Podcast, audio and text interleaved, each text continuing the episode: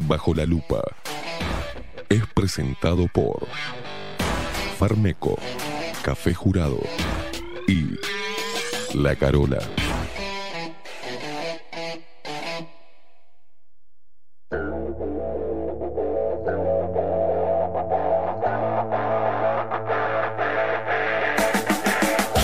A partir de este momento.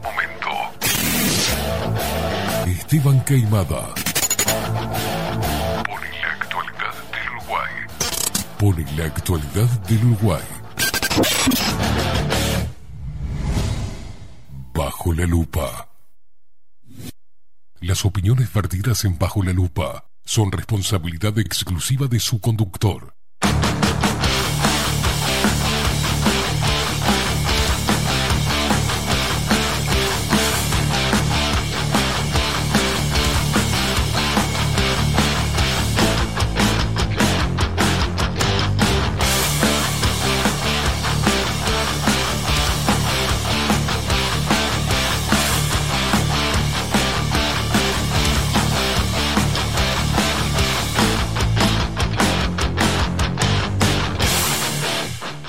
Muy pero muy buenos días. Eh, Bienvenidos a un nuevo programa de Bajo la Lupa por aquí por la 30 Radio Nacional.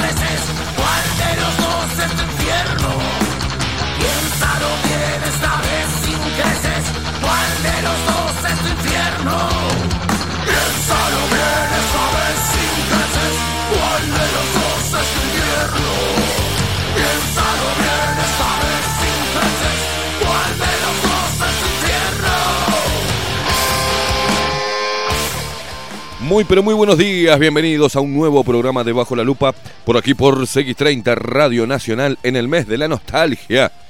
27 minutos pasan de las 7 de la mañana, hoy es jueves 5 de agosto del 2021. Cada vez queda menos, cada vez queda menos para el frío. ¡Qué humedad hoy, la puta madre! 99,99% de humedad, lo que me costó peinarme el jopo, boludo.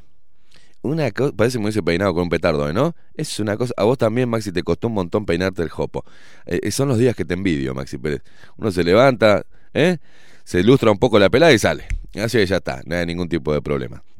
Señoras y señores, hoy es jueves. Jueves, ojo para la gente que sale con el auto. Está todo muy resbaladizo, mucha humedad, tengan cuidado. Manejan todos los días como el orto, pero hoy traten de, de manejar lo, menos posible como el orto. A la gente estúpida que está en la calle, que se piensa que una cebra lo hace este, impenetrable, por favor, señores, levanten la cabeza, ¿tá? sáquense el, el, el tapaboca de mierda, porque van con el tapaboca y con el celular casi, casi, casi Eh, me acuerdo de todos los familiares de un boludo que venía cruzando acá cuando venía para la radio. Despacito, un pibe. Despacito por la cebra, mirando el celu, para la cabeza para abajo. Es toda la gente que, los peatones pelotudos son todos los que no manejan, no tienen idea, ¿viste? Y ellos se piensan que tengo derechos, así que tengo que caminar. No, estúpido, movete, que hay gente que necesita ir a laburar. Bueno, tengan cuidado, a estar despiertos, por favor, reglas básicas. Voy a arrancar, mira, antes, antes de todo quiero arrancar con esto. Reglas básicas. Te bajás del bondi, no, cru- no intentes cruzar la calle ni por atrás del bondi ni por adelante del bondi porque no tenemos reacción ninguna. Vamos, por más que vayamos a 45, si apareces, idiota, por adelante del ómnibus, para cruzar la calle, te llevamos puesto, hermano. A las mamás, a las mamás luchonas y las re- la parió, den el ejemplo. Hay un ejemplo que hay que darle. Eh, eh, los psicólogos dicen que los niños les podés decir, les podés enseñar de boca para afuera, pero ellos van a ver lo que vos haces. No cruces con tus niños, por más que no vengan autos, el semáforo en rojo. Porque le estás diciendo, se puede cruzar en rojo, mi amor. No, aguantate quieto ahí hasta que se ponga en verde. No cruces por la mitad de la calle y entre medio de los autos. No podés salir con los dos pibes porque llegás tarde a la escuela, retrasada mental, y en, la- en el medio de la calle, de entre medio de dos autos que están estacionados, salir a cruzar. Porque no tenemos reacción. Y te levantamos a vos, a los pibes, los hacemos mierda porque no los vemos. ¿tá? Tienen que cruzar por las esquinas, señores. Por las esquinas. Es algo que te enseñaron en la escuela. Si está en rojo no se cruza. A las bicicletas de mierda. Las, eh, las señales de tránsito también son para ustedes, bicicleteros. O sea, no es que, bueno, voy y si está en rojo, si no, me, bicho no viene nada, me mando. No, si está en rojo tenés que parar la bicicleta. Por eso el tránsito uruguayo es el reflejo de lo pelotudo que somos como sociedad, por el amor de Dios. Reglas básicas en el tránsito. Me pasó hace dos días un, tarado, todas las veces que salgo a la calle me peleo, la calle tiene tres vías, una que está en estacionado y entran dos autos tranquilamente. No ocupes el medio del carril y tranques todo. Un tarado, como lo hizo, me le puse por el costado, o sea, por la izquierda, para poder seguir mientras que él estaba boludeando, y me adelantó para no dejarme pasar. ¿Y saben lo que le pasó? Chocó con el del frente porque me estaba mirando a mí, no estaba mirando lo que estaba en el frente. Y se la puso al del frente y yo seguí riéndome todo el camino por idiota. Gente, a estar despiertos. Somos tres gatos locos. Hay tres autos de mierda. Utilicen el ancho de la calle, vayan por un carril. Si van a cambiar, señalero. Si van a doblar, señalero. Si van a parar, balizas. Si van a hacer una maniobra, señalero y espejo. Mujeres, es un auto. No es un universo paralelo, es un auto. Alrededor de ustedes sigue el mundo. O sea, sigue el mundo. Hay gente que va a pasar por un lado, por el otro. Hay una velocidad permitida. No puedes irse 45, no puedes ir a 20, ocupando dos carriles. La gente que anda en la rambla también. No es un domingo a las 2 de la tarde. Hay gente que tiene que llegar a laburar y que tiene que ser ágil, por el amor de Dios. Sean ágiles, precavidos, sigan las reglas de tránsito. Los peatones, por favor, despierten. De- es parate en el medio, no sé, en, en 18 y empezá a mirar cómo se cruzan las bicicletas, cómo las viejas cruzan como el culo, cómo las minas van corriendo con los nenes y cruzan en cualquier lado, cómo la gente hace maniobras con el auto y no, se, no pone señalero, no pone un carajo. Por el amor de Dios, contribuya con el tránsito y los peatones dejen de ser tan boludos. 20 32 minutos pasan de las 7 de la mañana. Es el consejo del día de hoy del rinconcito de Caimada en el tránsito. Eh, lo sufro espantoso. Es espantoso lo que sufro más, más, y Pérez. Es espantoso. Recordarte como siempre que nos puedes seguir a través de todas las redes sociales, arroba bajo la lupa uy en Instagram y en Twitter y bajo la lupa uy todo en minúscula en el buscador de Facebook. Dale seguir a nuestra página, sumate a esta familia de luperos que crece todos los días, cada vez somos más, cada vez somos más, cada vez somos más y preocupamos a mucha gente. También nos puedes ver a través de nuestra página web, bajo la lupa.uy, es sencillo. Ay, no lo veo más en YouTube. No, pone bajo la lupa.uy y nos podés ver tranquilamente, hasta podés comentar en el chat, cosa que yo no leo, lo hace Maxi Pérez, porque lo hace él y yo leo Telegram. Es Máximo Reta. Tenés que mirar. No, no voy a mirar. Porque si no, viste, me caliento y los termino mandando la mierda a todos. Estoy, estoy tratando de ser. Mira. Mira cómo estoy, Maxi. Estoy zen. Estoy con la piedra que me regaló Silvia, energética. Y acá hay buena onda. Ah, También nos escuchan los hermanos argentinos a través de 98.9, ¿eh? Eh, Radio Revolución, también Neo DJ Radio, que replica nuestro laburo. Un abrazo enorme. Pobres argentinos, loco. La verdad yo, pobres argentinos. Mira que han tenido presidentes de mierda, pero qué, qué pobres argentinos, loco. La verdad, un abrazo fraterno, ¿eh? enorme. Le voy a mandar a todos los argentinos, porque tenés la basofia esa junto a la otra satánica del, de, de Kirchner atrás, haciendo, utilizando de macaco a, a, Albert Títere. Es una cosa de loco. Un abrazo fraterno a los argentinos y ojalá salgamos de, salgan de esa presidencia lo más rápido posible. Y nosotros acá podamos eh, ver también algún tipo de presidente con un poco de valentía y con huevos, ¿no? Eh, también nos podés escuchar radionacional.com.uy. También te entras a Play Store, bajás la aplicación de la 30, sencillo, Radio Nacional 1130 y ahí nos escuchás. Streaming 1 y Streaming 2. Ojo que se vienen novedades, muy pronto. Yo que vos me la... Ya voy a bajarme la aplicación. Un saludo enorme a la gente que nos escucha a través de la app en el interior. A la gente que nos escucha, vas a todos los departamentos del país y le preguntás si saben quién es Bajo la Lupa y sabe quién es Bajo la Lupa, porque la mayoría de la gente del interior escucha este programa. Así que un abrazo enorme para ellos, para todos. Acá en Montevideo también.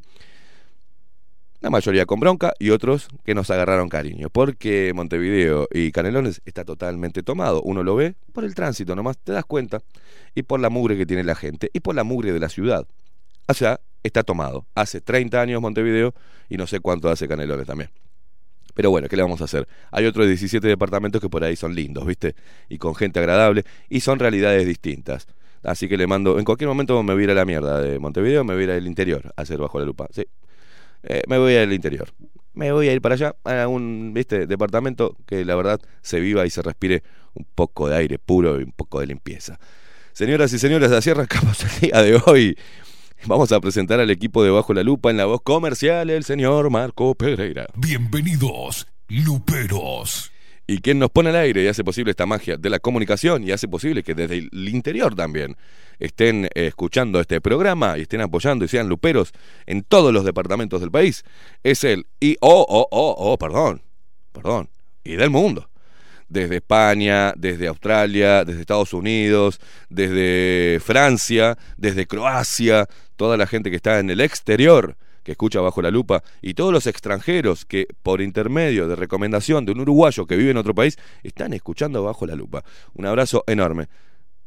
Ojo con nosotros que nos estamos expandiendo No- de una forma. No saludamos a Creta. ¿A quién? A la gente que está en Creta no, no la saludamos. No la saludamos. Perfecto. ¿Ese que habló? ¿Quién es? Y sí, obvio. Maxi Pérez.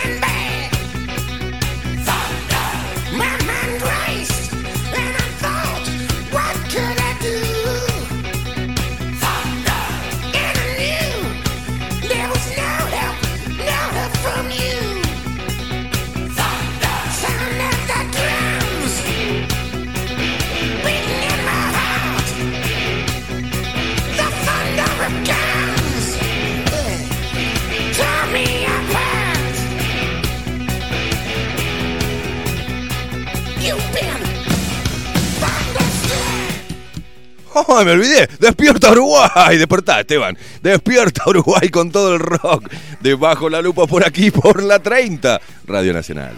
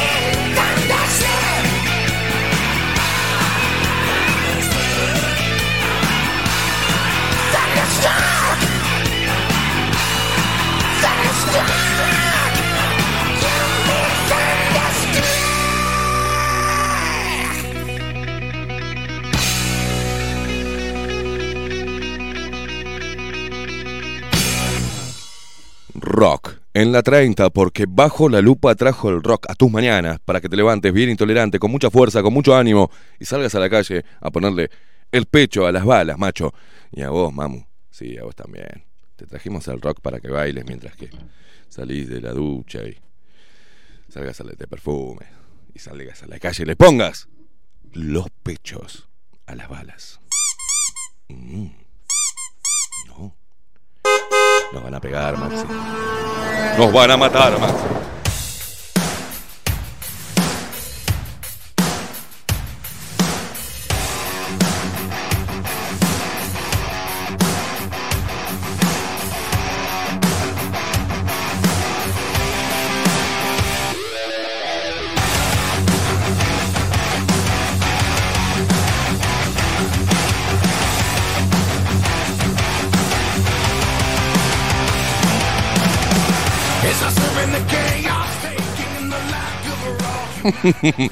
Muy buenos días, Maxi Pérez. ¿Cómo le va? ¿Cómo anda? Me olvidé de Despierto Uruguay. Estaba, me quedé dormido. Muy buen día, queimada. No, lo, lo vi que agarró las baquetas, dijo. Está- está boludeando ocupado con las baquetas. Sí, ACDC. sí, sí, sí. ¿Qué Eh, tema que te inyecta? A mí me inyecta todas las mañanas. Sí. Thunderstruck. Me- me- AC, oh. ACDC. Hay otro, hay una versión nueva. No, ¿la viste? ACDC.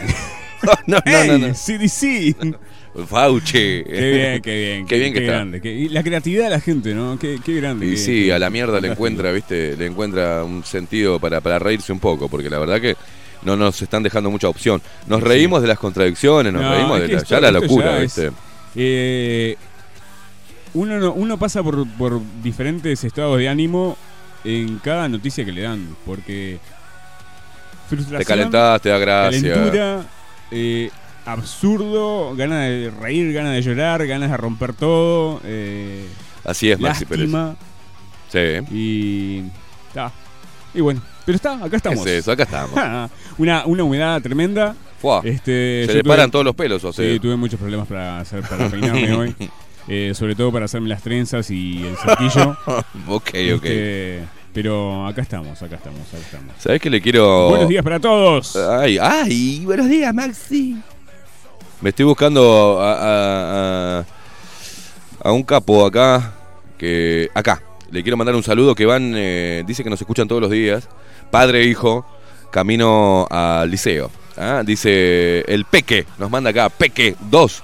En Instagram. Te mando un abrazo, loco. Dice un abrazo para Daniel Curvelo, que es el papá. Y que escuchan juntos camino al liceo bajo la lupa. Gracias, papá e hijo, que están ahí prendidos del otro lado. Gracias, gracias, gracias. Totales.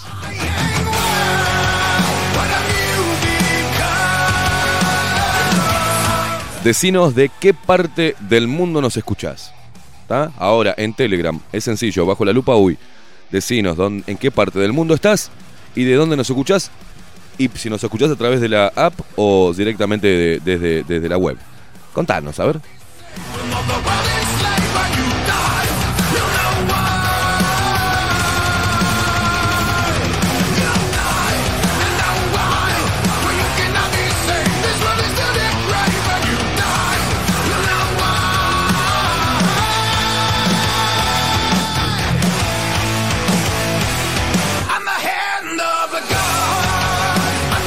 Acá nos manda Isa Méndez, dice, buen día, buenos humanos, nos dice, acá estamos escuchándolos con los pequeños luperitos, prontos para salir a ponerle el pecho a las balas, dice, tengan un lindo día, les mandamos un beso a papá Rafa, que le está poniendo el pecho a las balas desde bien tempranito. Papá Rafa, un abrazo enorme, capo.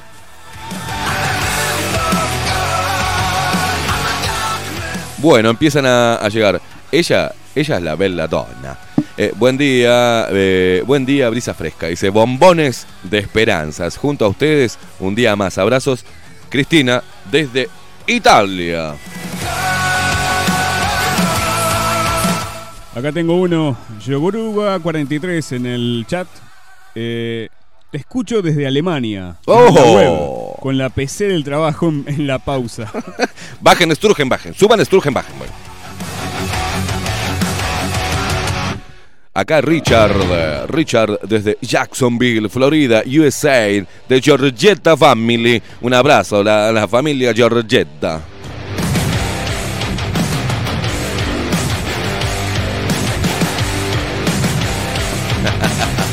Juan Pedro Parredía García, dice CX30, eh, Radio Nacional, desde Montevideo, Lucas y papá, rumbo al liceo, capos, un abrazo enorme para los dos.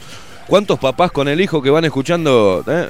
Bajo la lupa, rumbo al liceo? Qué grande, loco, qué grande, qué bien, cómo me gusta eso. Ver el padre al hijo escuchando bajo la lupa todas las mañanas rumbo al liceo. Los pibes en- entran al liceo enchufadísimos, me imagino. Gracias, gracias totales por estar ahí del otro lado.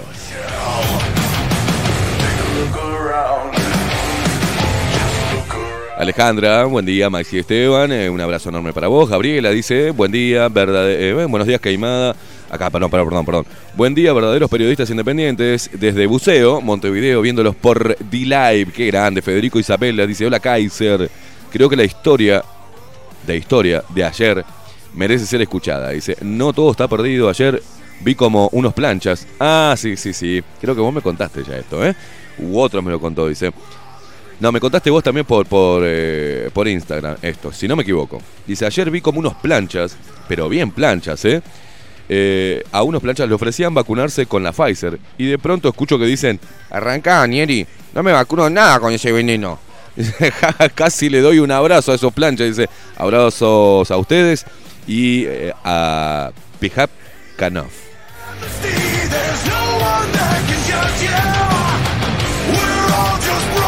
¡Opa! Titila dice, los escucho desde Burdeos, Francia. ¡Oh! La Paris.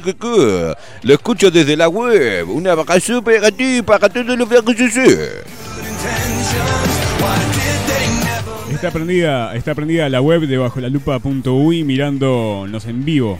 Porque también escribe acá el chat. ¡Qué grande! Ay, Gabriela dice, el mensaje anterior, ya me, hago el tono, el mensaje anterior que casi lees es mi pedido de saludo del cumple del viernes pasado.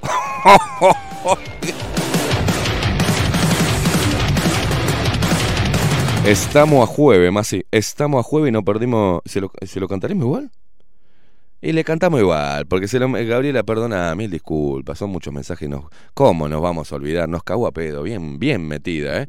Que los cumplas feliz, que los cumplas feliz, que los cumplas, Gabrielita, que los cumplas feliz. ¡bravo! Pero qué buenos globos que tiene esta. No, no, ¿qué tal? Es una. Ay, Fito, callate la voz.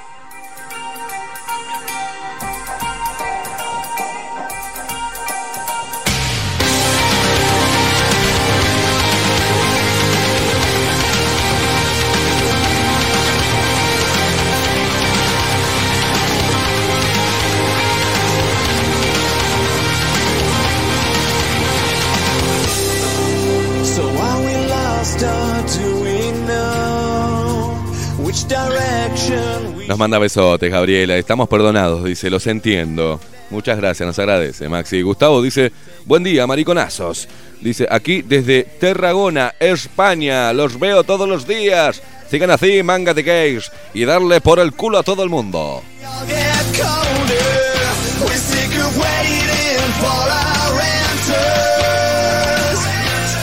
Hernán. Él es Hernán. Dice, buen día, grosos de la Resistencia. Saludos desde Piriápolis. Un abrazo enorme a ambos. Qué lindo. Hoy esa consigna es una boludez, parece, ¿no? ¿De dónde nos estás escuchando? Pero está bueno porque no tenemos idea hasta dónde llegamos. eh, y por las diferentes vías. Está bueno. Así que dijimos, vamos repasando. Francia, Italia, Florida, Estados Unidos, Burdeos. eh, ¿De dónde más nos dijeron?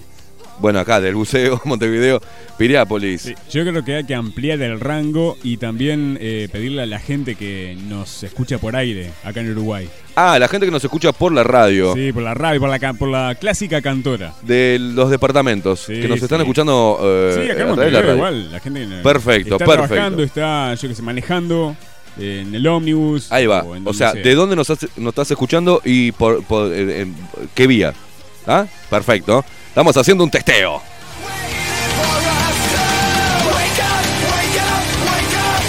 Guillermo, que nos tiene ahí en la televisión. Che, qué lindo que me vine hoy. Me estoy viendo la imagen, pero. Mirá la pinta que con la que salgo en televisión. Una cosa de loco. Gracias, guacho, gracias. Dice, buen día, gente. Sigo en la cama, pero al fin me y guacho de mierda. Abrazo y fuerza acá eh, desde Colonia Nicolich. Un abrazo para vos, Guille.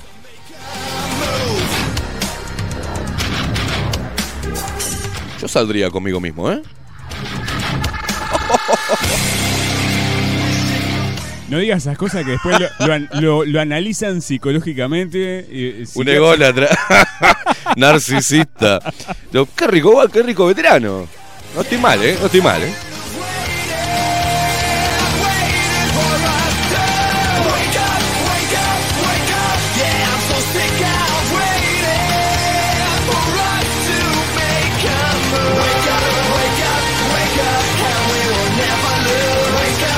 Tranquilas, tranquilas, babosas, tranquilas.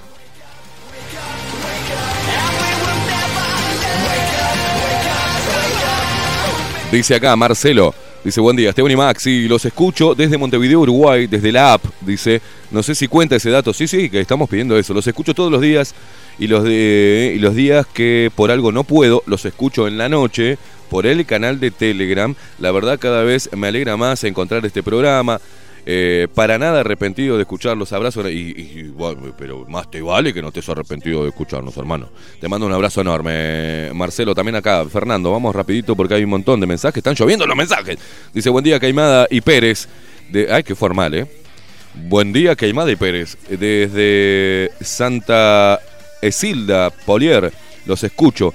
El único medio que se puede escuchar en lugar de tanta mierda en el dial. Como, ¿Cómo hace Maxi Pérez para aguantarlo? Bueno, Profesionalismo se llama. profesionalismo. Saludos, Fernando.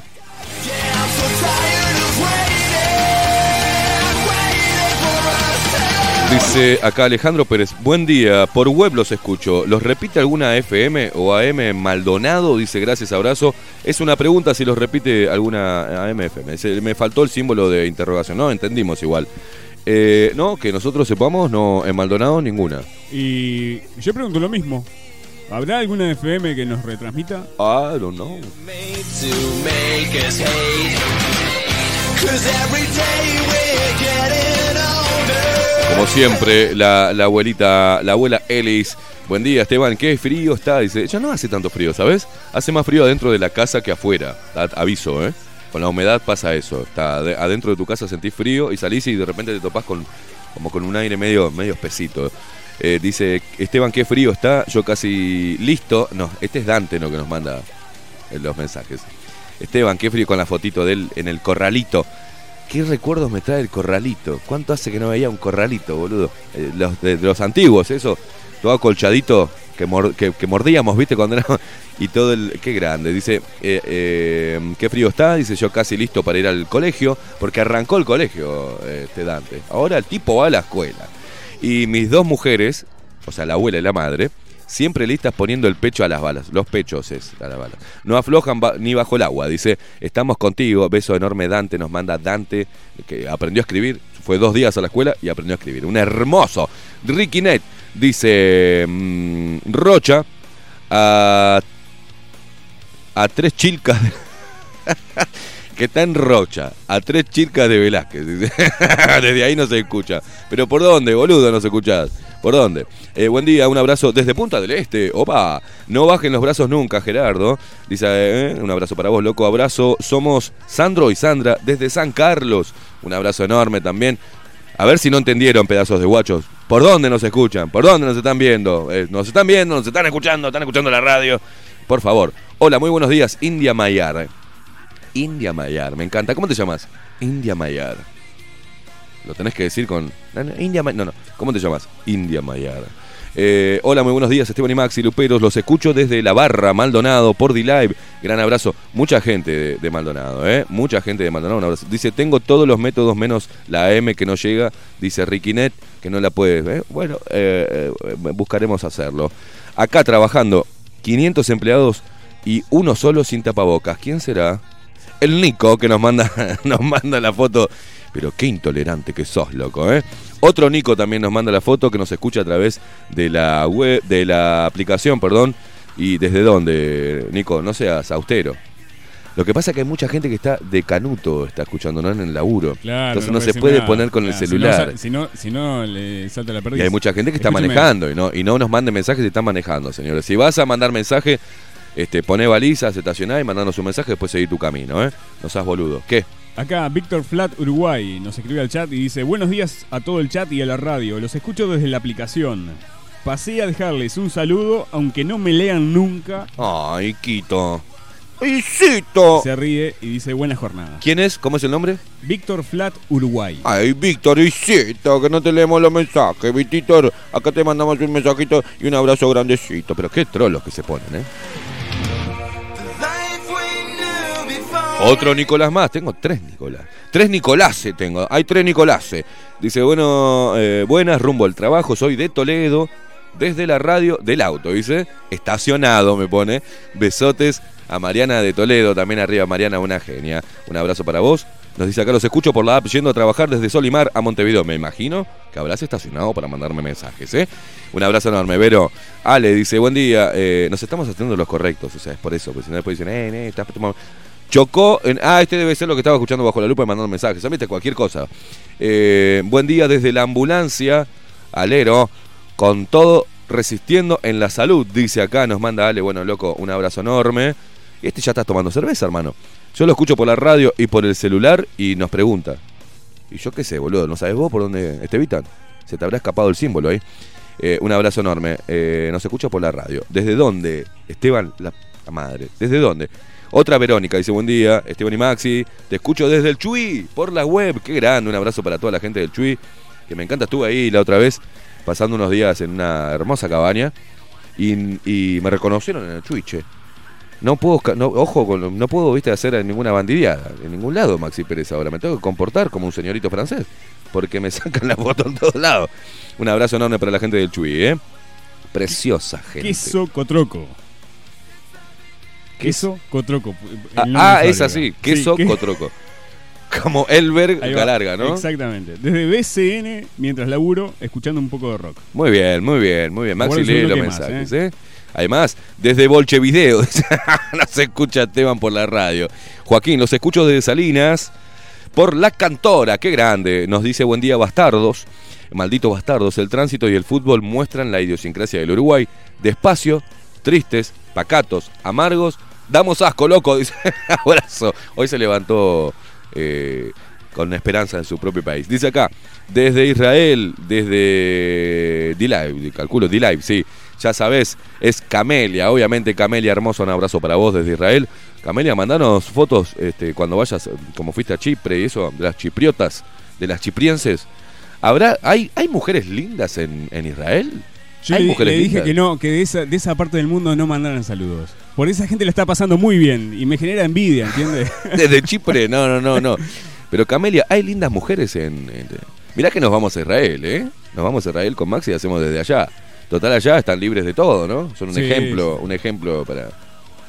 Un abra- Siempre está Camelia, ¿eh? Un Siempre está Camelia, grande. un abrazo sal- enorme. saludo enorme para ella. Upa, de Pando, viví mucho tiempo en Pando. Eh, buen día, Cristina de Pando, desde la urgencia, trabajando. Mirá vos, resistiendo. ¿Cuánta gente de la salud nos escucha? Es increíble, ¿eh? Es increíble. Se ve que somos, le erramos tanto a los datos y no comprendemos para nada eh, la problemática en la salud, que nos escuchan casi todos los que trabajan en la salud. Es una cosa de locos esto, Maxi Pérez. Muchísimas gracias a la gente que trabaja en la salud, que entiende y sabe lo que estamos hablando y nos escucha y que no puede hacer mucho, pero nos escucha, así que un abrazo enorme. Desde camilleros, enfermeras, eh, hasta la gente que, los limpiadores que conozco, eh, personal de limpieza, de mantenimiento, algún que otro especialista también. Qué pena que no puedan hablar, ¿no? en esta hermosa democracia. Eh, buen día, Maxi, Luperos humedecidos, humedecidos de ley. Los escucho desde Lago Mar, por la app Fuerza también, viví cerca de Lago Mar, viví por tantos lados, eh, por tantos lados, eh. casi un gitano. Christopher dice acá, cortándole la luz a la gente. ¡Oh, móvil de UTE! Vos, pedazo de hijo, no te hagas el vivo. No te hagas el vivo, guacho, no le cortes la luz a la gente que no ha podido pagar, no seas guacho.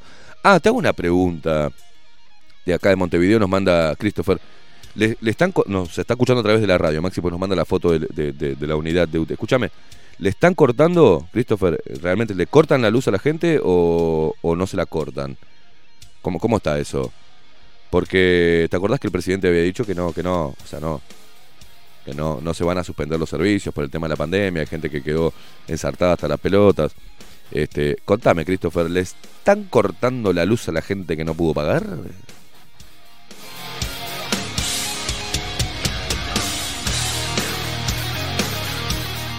Segeltorp dice. Segeltorp 08 es el usuario. Che, ¿por qué no se ponen el nombre de ellos, no? No, no sé, y bueno, yo qué sé, bueno, encuentran alguno ahí. Eh, te manda un, un igual, abrazo, igual dice el nombre. cierre el toro, Igual, ¿no? Igual una- dice el nombre acá. Waldemar acá.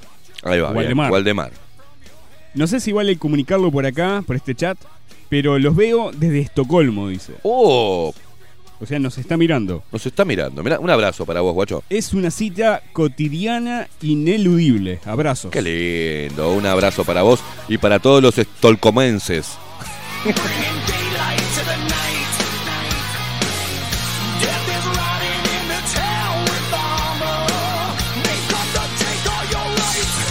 Dice Christopher, nos contesta. Ahora, en vivo, dice, sí, se le corta a los que no están pagando hace meses y a los que están robando de la red. Muy bien, Christopher, perfecto.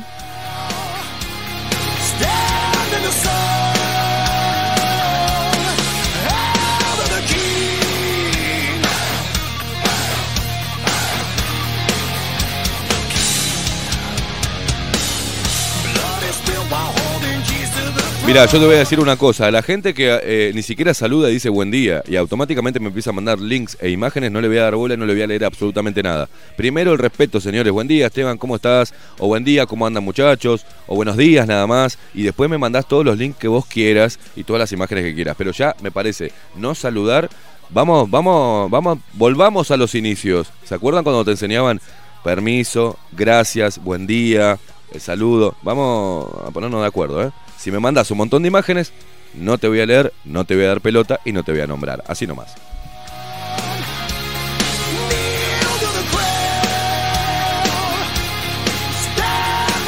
Oh, claro, claro.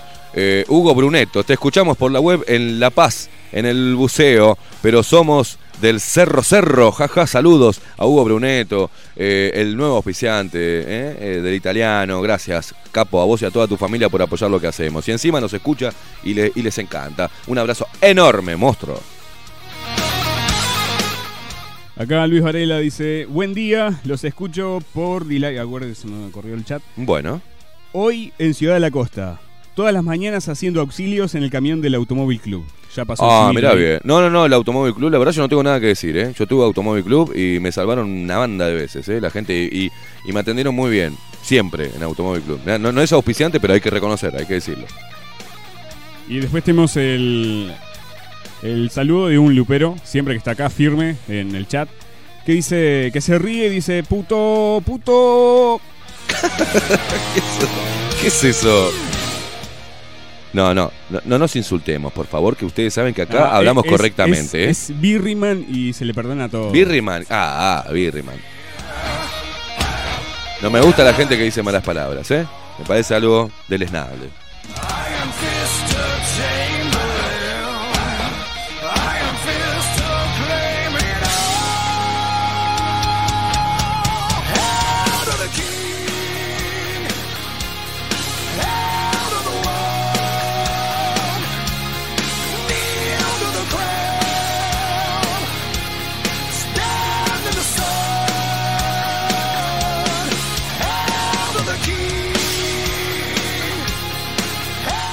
Víctor Flat Uruguay dice, por favor Maxi, mandale un saludo a mi hermano Jorge Luis, que los escucha desde Inglaterra. Y ya casi 20 años sin verle, o sea que no- hace 20 años que no lo ve el hermano. Muy bien, un saludo entonces grande para Jorge Luis.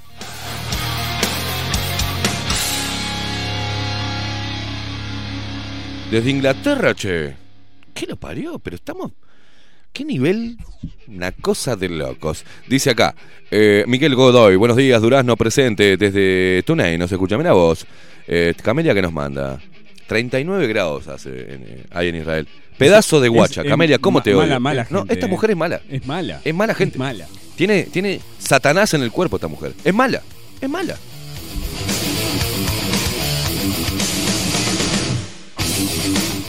Buen día, los escucho por TuneIn. Viste que eh, TuneIn, las aplicaciones de radio tampoco las podemos controlar, no sabemos nosotros. Radio K, TuneIn. Hay mucha gente que nos escucha por aplicaciones de radio que no podemos testear, ¿viste? No podemos llegar. Lo otro sí lo tenemos más o menos cómo estamos creciendo en audiencia a través de lo que podamos controlar y ver, que tengamos acceso. Todo lo demás no lo tenemos. Así que, con razón, Maxi Pérez, este programa es tan popular y nos escucha en todo el país. Eh, los escucho por TuneIn, dice, ya no sé ni dónde estoy, dice. Es un lugar entre Santa Lucía y Canelones. Va manejando, loco. Un abrazo enorme. No se ve un carajo, loco. Bueno, buena jornada, Juancito. Buena jornada, seguir laburando. Me encanta la gente que desde el lugar de laburo nos manda la foto. Me encanta la gente trabajando. Me encanta que no se rasquen los huevos. Y me encanta que además escuchen bajo la lupa.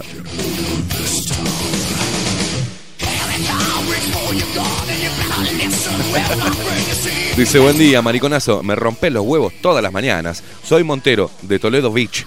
Los escucho por la cantora. Un abrazo. Eh, Titor, mi tocayo. Yo soy Esteban Héctor.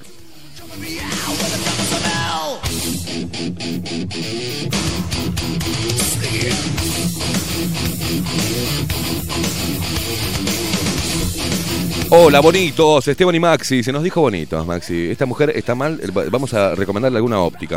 Eh, hola, bonitos, Esteban y Maxi. Desde Cordón, Montevideo, abrazo. Eh, acá nomás, eh, vecinita. Mari Noel. No es, yo pensé que se había equivocado y es María Noel. No, no, es Mari Noel. Buen día, los escucho por radio. Besos. Un besote para vos, Mari Noel también.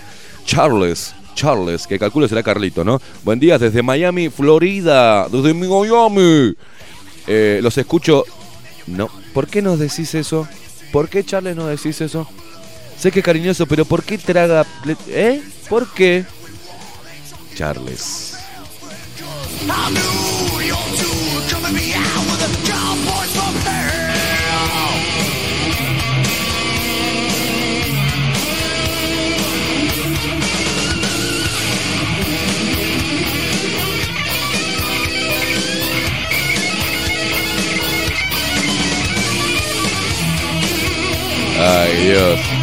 Jorgito dice, buena jornada. Yo creo que es un error ortográfico. Lo nuestro no es democracia, sino demos gracias por seguir vivos un día más en este país manejado como el objeto.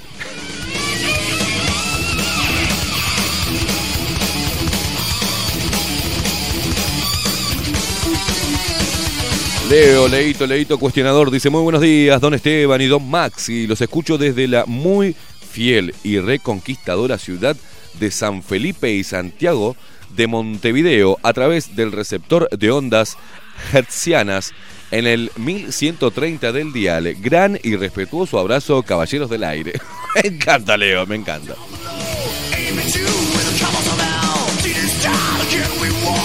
Opa, muy buenos días, los escucho por tu name in Palm Beach, Florida. Me estoy reagrandando, boludo. Me estoy reagrandando, boludo. Buen día, dice. Eh, dice acá. El 998 te escucha por tu name. Aguante la línea 99 el, 9 el coche 998. Decís que línea, porque el 998 para mí. Un, dice buen día. E insisto, pasen una de carajo. Vienen haciendo resistencia desde hace años. Advertencia me desarma, dice. Y nos manda unos hermosos cuernitos. Te mando un abrazo, Guzmán. Decino de Guzmán, ¿eh? Sí. ¿Desde qué línea, monstruo? ¿O te van a retar, che? Che, ¿cuánta gente, eh, coincidencia, que nos escucha desde Florida y desde Florida, ¿no? Eh, buen día, Esteban y Maxi. te escucho desde Florida por la radio. Abrazo, un abrazo para vos. Alba dice: Buen día, Luperones. Desde mi radio de Galena, como dijo un cantor, aguante bajo la lupa. Ahora sí nos entendemos, Alba. Ahora sí nos entendemos. Titila dice, mi hermana los escucha a escondidas, desde el trabajo, está en Montevideo. ¿Pueden saludar a Mercedes? Bueno, un saludo grande a Mercedes. Meche, un abrazo para vos, loca. Gracias por escucharnos de Canuto. Guzmán, un abrazo para el coche 998. Guzmán de la línea. Hoy C, C4 desde Parque del Plata. Un abrazo para vos, loco, que ponés bajo la lupa ahí y torturás a la gente. Gracias, capo, gracias.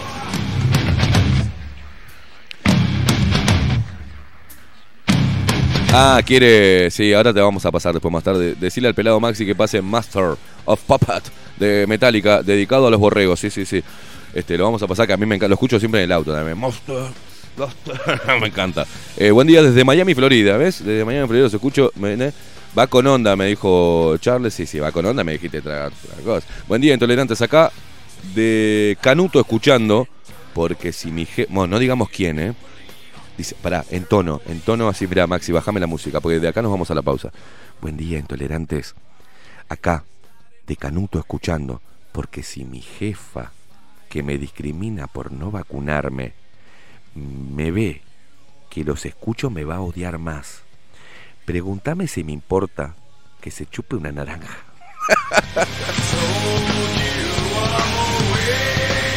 Amo a esta mujer, amo a esta mujer. Cari, te mando un abrazo.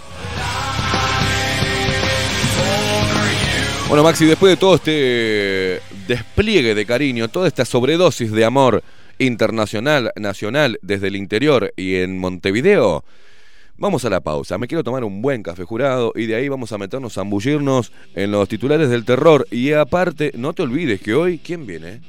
Hoy es jueves. Viene Aldo Mazzucchelli y agárrate.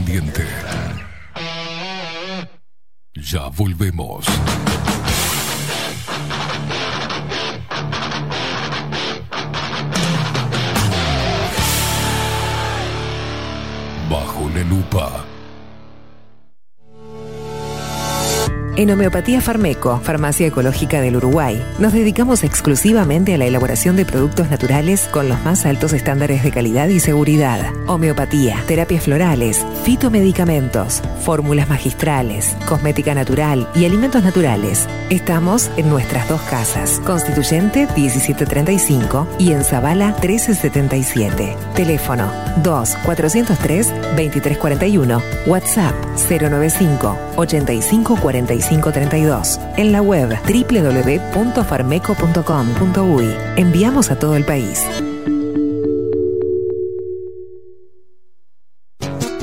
Mercado de Carnes La Vaquilla. Ofrece a sus clientes los mejores cortes y la mejor atención. Ventas por mayor y menor. Descuentos especiales a colegios y caterings. Envíos sin cargo. Teléfono 2-208-9877. Horarios de lunes a sábados de 7 a 13.30, de 17 a 20 horas. Domingos de 8 a 13 horas. El tierno sabor de nuestras mejores carnes a su mesa. Mercado de Carnes La Vaquilla. Avenida San Martín, 2555. Teléfono 2-208-9877.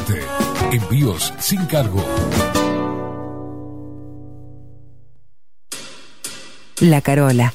13 años haciendo las mejores paellas y tortillas españolas de Montevideo. Sus chefs, Marcos y Carola, no solo ofrecen las mejores paellas, sino que también tienen las mejores pavlovas de la ciudad. Cuentan con un jardín exclusivo para tapeos, degustaciones de vinos y reuniones familiares. También ofrecen un menú express con opción de pasta y jugos naturales. De martes a viernes a partir de las 20 horas, sábados y domingos, también al mediodía. Instagram, La Carola Tapas. Gonzalo Ramírez 2225, esquina Juan Polié.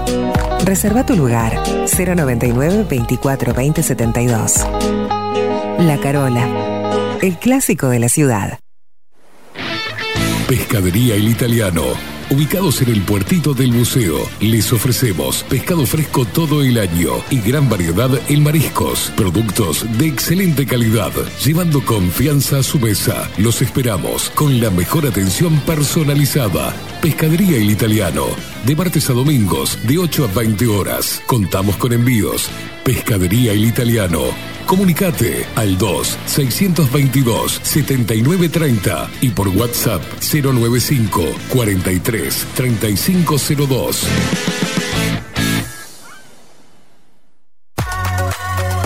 Mercería Las Labores. La mercería más antigua del país, desde hace más de 100 años junto a vos. Tristamar Baja, 1524, abierto de 9 a 19 horas. Visítanos en www.lanerialaslabores.com.uy. Facebook, Mercería Las Labores. En Instagram, Mercería Lanería Las Labores. 094-893-881. En artículos de mercería y lanería, lo que no encuentra aquí, no existe. Si busco timbres notariales. Salón Libertad. Y si busco juguetes. Salón Libertad. Y si busco. No busques más. Salón Libertad tiene todo lo que te puedas imaginar. El salón más completo del centro. Agencia oficial de timbres notariales, profesionales y judiciales. Y si busco fotocopias. También en Salón Libertad. Paraguay 1344. Teléfono 2-938-33. Y si busco golosinas. Y si busco refrescos. Y si busco alfajores. También Salón Libertad 2-938-33. Dermoestética Integral. Tu piel, nuestro lema. Porque sentirte bien es parte de tu salud y bienestar. A la hora de cuidar tu piel y cuerpo, ponete en manos de nuestros profesionales. Acá encontrarás todos los tratamientos y los mejores resultados para la salud y la belleza de tu piel, cuerpo y alma. Contamos con las últimas tecnologías en depilación definitiva, tratamientos corporales y faciales. Además, te ofrecemos todos los tratamientos para el cuidado de tu piel en casa. Y lo que no puede faltar, tu momento de relax. Te ayudamos a cuidarte y sentirte bien. Dermoestética Integral. Agenda tu consulta diagnóstico sin cargo por el teléfono 092 37 27 11. Wolfer Contenedores. Realizamos oficinas, viviendas y proyectos a medida. En Wolfer Contenedores armamos el proyecto para tu vivienda con uno o más contenedores. Visita nuestro showroom en Ruta 1, kilómetro 155-500 y elegí tu vivienda. Wolfer Contenedores para entrega inmediata. Informate al 094-263-705 45 20 31 63 o en wolfer.com.uy. Wolfer Contenedores desde Colonia y Montevideo para todo el país. Estudio Jurídico Notarial, Perezcal, Schneckenburger y Asociados. Más de 25 años de experiencia en todas las materias, representando a estudios nacionales e internacionales. Una amplia trayectoria en materia penal, sucesiones y reivindicaciones. Más de dos décadas de experiencia recuperando terrenos ocupados. Torre Gorlero, oficina 20, 21 y 22. Doctor Perezcal, 099-309-319. Doctor Carlos Schneckenburger, 099-667-087. Estudio Jurídico Notarial, Perezcal, Schneckenburger y Asociados. Bilden, transformación digital. Creamos la estrategia de transformación digital para que tu empresa avance y se adapte a los desafíos de hoy. Desarrollo y posicionamiento web, community management, planes de marketing digital. Bilden, transformación digital. Comunicate al 094 400 060 o escribinos a hola arroba bilden.uy. Violeta Cosméticos. Todo en perfumería, maquillaje y cosmética nacional e importada. 44 años de trayectoria nos respaldan para darte el mejor asesoramiento. Seguinos en las redes, en Facebook, Perfumería Violeta Cosméticos, Instagram, arroba Perfumería Violeta. Teléfono 4342-2791, 4342-9524, WhatsApp 092-306-779. Violeta Perfumería Cosméticos. Sarandí 549, San José. Envíos a todo el país. Mencionando bajo la lupa, 10% de descuento.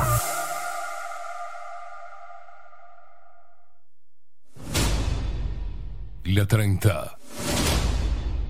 Radio Nacional.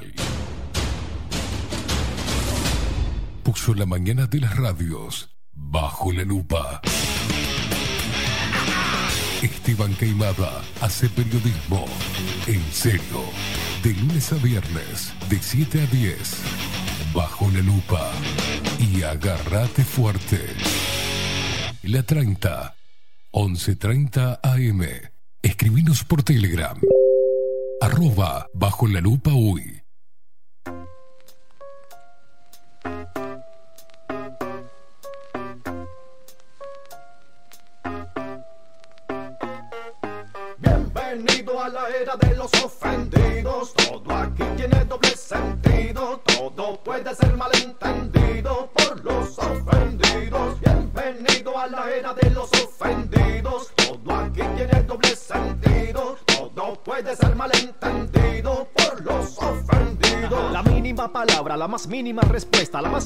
Pregunta, alguna letra y mal puesta. Cuidado lo que contesta, la mínima oración te aplica la política de la cancelación. Lo que digas, sea cual sea tu opinión, siempre habrá algún ofendido a quien le rompa el corazón. Tus palabras retrógradas y llenas de maldad que pueden herir su frágil susceptibilidad. Pero los ofendidos, ellos sí que ofenden, pero se les perdona porque nadie los comprende. Porque son los únicos que han llevado palo. Ellos son los buenos y los demás somos los malos. No soportan ni siquiera que la voz se les levante. Piden tolerancia, pero no son tolerantes. Acechan en las redes listos para lapidar a cualquiera que se atreva a no pensar igual. Exigen respeto, pero no respetan. Tienen una colección infinita de etiquetas para todo el que se meta con su ego de cristal. Tienen toda una retreta de adjetivos para usar: machista, racista, sexista, xenófobo, transfóbico, fascista, misógino, homofóbico. Que son tantas las fobias que ya perdí la cuenta. Y si no existe, tranquilo, que ellos te la inventan. Y ojo, porque algunas veces tienen la razón. Desgraciadamente en este mundo hay mucho cabrón que sí, que se merece que le arranquen la cabeza. Pero también hay que distinguir la diferencia. Y es que los ofendidos en todo ven una ofensa. El problema es que predican, pero no profesan. Te pueden ofender, pero cuidado si te defiende, porque a los ofendidos todo les ofende. Bienvenido a la era de los ofendidos. Todo aquí tiene doble sentido. Todo puede ser malentendido por los ofendidos. Bienvenido a la era de los ofendidos. Todo aquí tiene doble sentido. Todo puede ser malentendido. Hey, hey, hey. Moviendo la cabecita en el auto. Dale. Y vos también, Maxi, a ver. Ahí. Pero hasta la broma más inocente les ofende. Tienen un sentido del humor muy conveniente. Nada es ofensivo mientras que no les afecte. Te pueden criticar, pero no aceptan la crítica. A la mínima objeción te aplican corrección política. Te hostigan, te acosan, todos caen contra ti. Tú no puedes atacarlos, pero ellos a ti sí. Pero es que los ofendidos en sí no son el problema. No son más que marionetas útiles para el sistema. De esta era del absurdo, de un mundo que está al revés. Se sienten ofendidos y no saben ni por qué.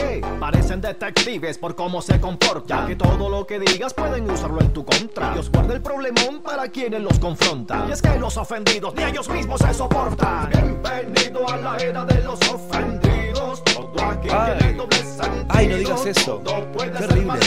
Misógino. Violento. Machirulo. Bienvenido a la Nazi. era de los Ultraderechista. Cheto. Vivís en la Tabona. Bienvenido a la era de los ofendidos. Todo aquí tiene doble sentido. Mal hablado. Agrandado. Ególatra. Bienvenido a la era de los Soberbio. Todo aquí tiene doble sentido. Todo puede ser malentendido. Sí, señor. Jaco, bienvenido a la era de los ofendidos. Y vaya si tendrá este razón este hombre, ¿no? Este rapero. Este tema es eh, eh, en enero lo subió a YouTube. Y qué raro que YouTube no lo censura a Jaco, ¿no? ¿Por qué no lo censura Maxi Pérez a Jaco? Mirá que da palo abierto, ¿no? Eh, no creo que. Porque el tema de la música. Mm. El tema de la música, si vos, si vos sos como. Vos tenés un canal y vos eh, subís contenido propio, original. Ah, ¿y si hacemos eso? ¿Y si hacemos con una base, hacemos un canal de YouTube con una base así tipo rap y empezamos a dar palo y a putear, ¿nos bajarán? No, no creo. Solamente que, que- solamente por acumulación de denuncias, que es lo más probable que pase. Ah, no lo denuncian a Jaco, se ve que... Y no, capaz que sí, hay gente que lo denuncia, pero eh, vio que hacen un balance también de la gente que lo ve y la gente que le pone me gusta al video. Ahí va. Y claro, y además como es este mm, ¿qué pasa? Los creadores en YouTube tienen más, más posibilidades que un que solamente alguien que Pero nosotros transmita. éramos creadores. Claro, sí, creador de contenido. Creadores de Sí, contenido. sí, creador de contenido, pero ¿qué pasa? Ellos Y nos sacaron a patadas en el Sí, culo de YouTube. pero nosotros no estábamos puestos como creadores de Ah, eh, artístico. ahí va, artista, ah, ahí va, Artista. como música. como música. va. O sea, así que si hacemos el mismo programa pero cantando decimos, son todos una Claro. manga de hijo de puta, no Yo nos van a decir quisiera nada. saber cómo hacen otra gente que hace programas parecidos a Bajo la Lupa, Mm. que tienen contenido bastante similar y tienen están apuntados ah, y que no no les no les ha pasado. Qué eso. raro, ¿no? Eh, mm, no sé si es por la antigüedad que hay hay canales que son más antiguos. No sé en qué va, O no llega tanto el discurso como para No- ponerlo como una amenaza, ¿no? Sé, no sé en qué va porque vio que a Sky News, que es un- una cadena de noticias Sí. de Australia, Bueno, ahí hay money lo que pasa. y hay y hay este no la bajaron. ¿Cómo La que- baj- ah, cierto, la bajaron. sí no hay money que, va- que valga no hay, no hay plata que valga. Ahí la bajaron es una cadena de noticias y la bajaron de YouTube la borraron. Chao. ya está y por eso mismo es medio medio extraño no sé en qué se basa no sé si es una máquina ¿Tendrá que ver algo el gobierno de cada uno de los países con Y las denuncias ser, que, ser, pide, que, que hace, ¿no? Porque Sí, este, este gobierno, acá tiene la URSEC acuérdese. El la URSEC, pero a través de la URSEC, este gobierno y el anterior, eh, no se cansaron de denunciar, ¿no? A diferentes contenidos para regularlos y bajarlos de la plataforma. O sea, eso es lo que sucede. Este, en realidad, responden las plataformas a las denuncias hechas formalmente por los gobiernos de cada uno de los países. Por ahí viene la mano, me parece, ¿no? Sí, no, a veces no, es, no sé si un gobierno o una sola persona. Yo creo que le mandan la denuncia o le, le comunican a una persona, esa persona dice, "Ta, esto no va, y lo bajan. Mirá vos. No sé cómo funciona Eh, bien, ¿eh? yo El- vi, eh, vi- vi una documental hace unos cuantos años, como en 2015, 2016, Mm. en donde eh, hablaba gente que trabajaba, eh, que trabajó para Facebook y trabajó para Google. Ah, sí, sí, sí, lo vi. Y Lo vi. que ellos decían que no podían revisar todo el contenido que le mandaban para revisar. Pero ellos, la mayoría, ni los revisaban y ya los bajaban, sin ver qué es lo que tenían, qué, qué es lo que decían, si era cierto, era mentira, si lo bajaban. Lo No. bajaban directamente. Sí, lo bajaban. Estaba denunciado, ah, está, cortamos. Y, y a- ellos decían eso, que, que- que la cantidad de denuncias que le llegaban, que la, la más de la mitad ni las miraban y ya Directamente bajaban. Claro, Una cosa que era muy denunciada la bajaban y punto. sí. Ni chequeaban Sí, no absolutamente chequeaban nada. nada. Por eso te dicen pues, que podés apelar, ¿no? Sí, claro, pero cuando haces la apelación te dicen, no, ya está, te dimos de baja, loco. Punto. Ya está, sí. Eh, después... Bajo la lupa en, en YouTube es mala palabra, así nomás. Sí, Hoy. ahora, ahora vio que vio que está saliendo a la luz el tema del, del- de los fact checkers, ¿no? De cómo están financiados. Así es. De eh, en dónde, en dónde tienen sus, sus acciones, Sí. los fact checkers, y de dónde sale la plata. Bueno, en España eh, se filtró Ah, un saludo a los españoles. Pobre, pobre España, se ¿eh? filtró un videito de mm, Neutral, creo que es. Neutral.es, porque está maldita.es también. Mm. Que son los sitios web que checan todas las noticias que están en la web y en Facebook y, y todo lo que sale por ahí, todo lo que se publica. Y aparentemente le están, le, le van, le están haciendo un juicio a una señora que es la que está encargada de... No, no, no recuerdo el nombre en este momento y no recuerdo puntualmente cómo fue, cómo fue la, la situación, pero sí a grandes rasgos. Y hay un video donde está el fiscal y, una- y el abogado de esta señora. Y lo único que le pregunta al fiscal es de dónde saca esa plata, de dónde viene la plata. Claro. Porque si vos tenés... un- usted sabe, usted trabaja acá en la radio. Sí. el- la- Lo mismo eh, que esta radio fuera un centro de, de chequeo. Ahí va, ahí va. eh, ahí. Administración, operadores, cosas. ¿Cómo se financia, no? Eh, sí, p- ¿cómo? No, ¿de dónde, ¿de dónde tiene esa plata? ¿De Por eso, usted- ¿cómo se financia Usted declara, usted declara que tiene 2 millones de dólares. Mm, Y, ¿Y de dónde lo sacó? ¿De dónde viene esa plata? claro. ¿De dónde ¿Y? lo sacó? ¿Está ese videito? ¿Después lo podemos subir? Eh, No, ¿lo, no, lo no, buscamos? lo vi solamente, lo tengo que buscar. Lo buscamos. que buscar, sí. Vamos, lo es una cámara de seguridad de, del- de un, de un, no sé, un juzgado, no sé, de un, Bien. de un- una institución. Y la mujer que eh, la mujer que era La no representante estaba, de ese la de no estaba presente, fin- lo que sí estaba el abogado y es la discusión entre el fiscal y el abogado. El fiscal insiste en preguntarle cómo consiguió el dinero y el abogado trata de decirle no, le, eh, de dibujarla. Claro, exactamente. Está, es lo que hacen los abogados. Lo que hacen los abogados. Defienden eh, a cualquier. Pero el abogado no tenía no tenía se quedaba sin argumentos a la hora de eh, blanquear la, financiación Sí, de, ese sitio de O sea, chequeo el, de el noticias. video es un extracto, es muy corto lo que Mm. yo vi. Y este no sé cómo terminó. No sé si terminó. Después lo buscamos, Maxi. no pero igual, está el nombre de la señora, el abogado. Bien. Y es la encargada de neutral.es. Usted dice entonces que a la luz de, de- de- de- de la lupa que le están poniendo a los sitios de chequeo, los fact checkers, puede ser que tengamos una eliminación de fact checkers o menos incidencia en el, en el, en el eh, control de contenidos o, o no de, Y de- después- de las de ¿cómo es? de las plataformas como YouTube, Facebook, Instagram. En Instagram no puede decir este marica, no Bueno, puede decir nada de otra cosa. Ahí ¿no? está factcheck.org. Que es eh, aparentemente Stu Peters, que es el periodista este que hizo el que le hizo la entrevista a Karen Kingston, Sí. eh, la ex empleada de Pfizer. También es- está tras el rastro de eh, factcheck.org que aparentemente se descubrió que tienen acciones en Johnson Johnson por cerca de 2 millones de, 2 billones de dólares. Divino, ¿eh? O sea, 1.800 millones de dólares. Dos billones Claro, de porque billones. eh, Sí, sí, los, sí, está bien, los- los los Yo norteamericanos. entendí le millones dicen- recién. Le dicen billones a los mil, a mil millones. Casi dos mil millones de dólares. Casi dos mil millones de dólares en acciones. En acciones en Johnson y Johnson. Johnson y Johnson. Que es hermoso esto, ¿eh? Y está averiguando, está rascando porque aparentemente, eh, obviamente, y también no sé si, si esto también, esto ya, ya hace unos meses o hace unas semanas, hace un mes. Acá nos manda, miren. Eh, Acá, Bill nos- Gates y está. Soros. ¿Usted lo pidió? Y usted Sí. lo tiene. La gente, Rafa Silvera, gracias. Juicio a Ana Pastor. Ahí Hablan está, de los contratos millonarios entre Neutral y Facebook y que no se sabe de dónde ha salido el dinero. El abogado de Ana Pastor dice que no es relevante. No es relevante saber quién está financiando millonariamente a las empresas verificadoras de datos que mienten y engañan a la población descaradamente, dice acá este artículo que nos manda, ¿no?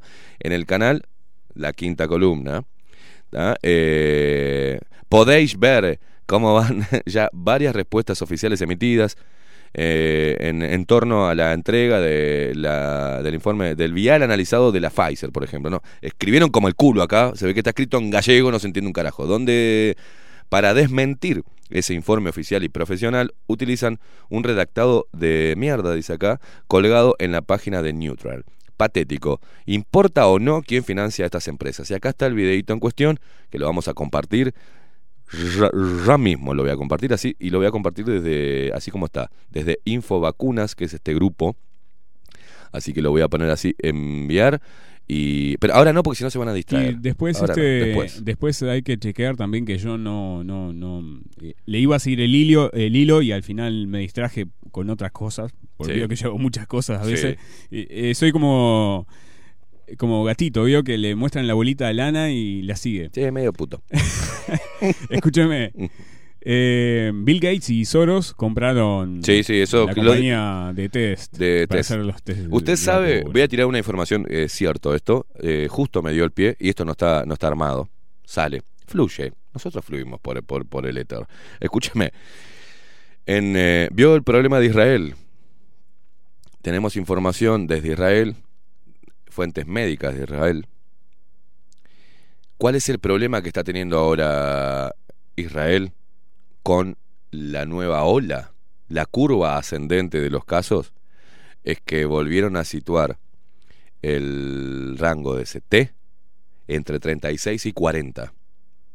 O sea, Israel volvió a hacer lo mismo que la OMS después de mucho tiempo, donde ya la pandemia y el terror estaba corriendo a nivel global, dijo, che chicos, bajen los ciclos porque puede haber falsos positivos y también contrarresten y em, respalden ese test con lo clínico, análisis clínico, ¿no?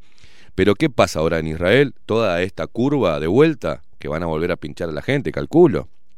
Y van a encerrar todo. ¿Se acuerdan que pasamos un videíto de los chicos en Israel en la escuela dándole un agradecimiento a las, no me acuerdo a quién mierda, pero de- del gobierno, y se sacaban todos el tapaboca y saltaban y gritaban todo ese videíto armado que utilizaron a los niños para hacer esa campaña inmunda que recorrió el mundo? Eh, bueno, ahora Israel está testeando, está utilizando el test PCR con los ciclos de 36 a 40. Me extraña que estén haciendo eso cuando ya pasaron un año y medio, pasó de la, de la pandemia. Ya hay información al respecto. Y yo tengo que recordarle a la gente, si bien Aldo Mazzucchelli, que lo vamos a tener en un ratito, eh, fue el que hizo el artículo en Extramuros sobre los PCR, acá en Uruguay, quienes generamos el quilombo y las corridas más grandes respecto al PCR, que tuvieron que salir los periodistas operadores y la- los científicos, los expertos, y tuvieron que empezar a, ver cómo carajo tapaban lo que salió de acá debajo la lupa, con Yuto, que fueron los el 24 de diciembre. Le dimos un regalo de Navidad a la mafia médica, porque acá fue, y después de que Yuto, en Bajo la Lupa, con Yuto, tratamos el tema del PCR, día posterior a la publicación de Aldo Mazzucchelli en Extramuros, se armó el quilombo que se armó y la gente pudo entender recién ahí el 24 de diciembre, porque ese video se desparramó por todo el país y no solo en este país, sino que traspasó fronteras. Es uno de los videos más vistos que teníamos en YouTube.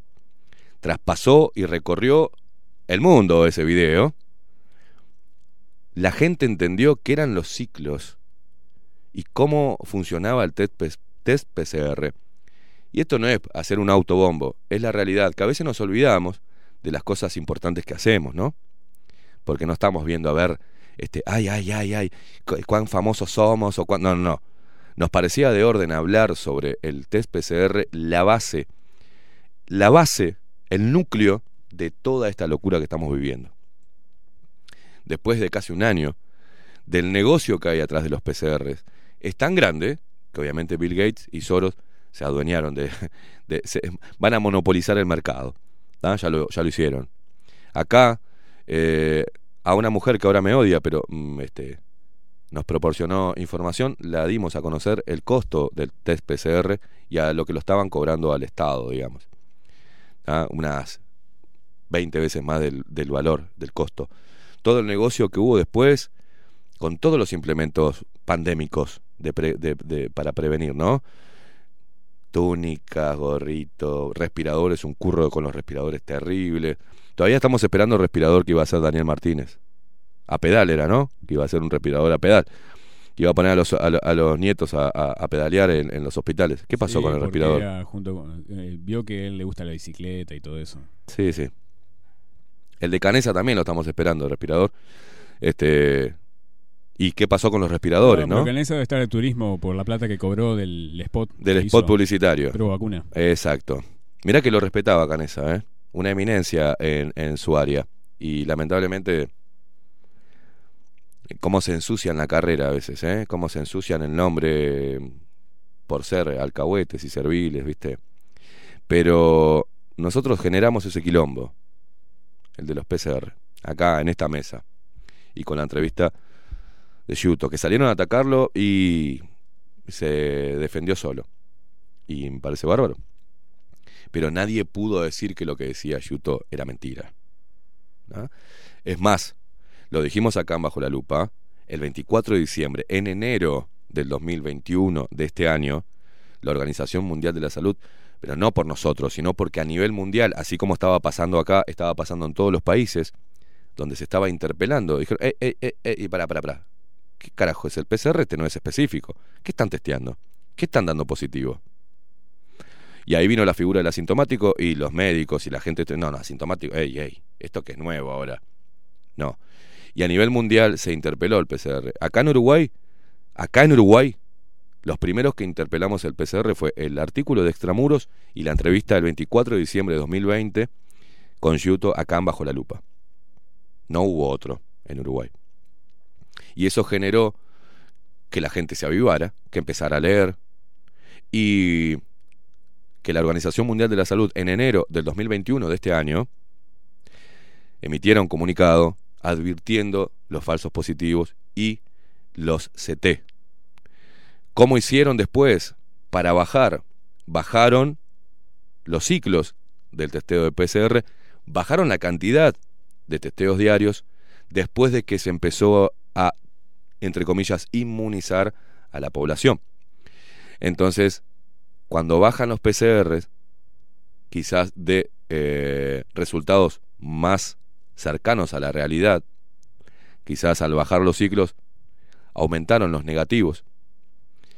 ¿Eh? Y decían que bueno, que era gracias a, la, a las vacunas. Y después decían que bajaron la cantidad de muertos.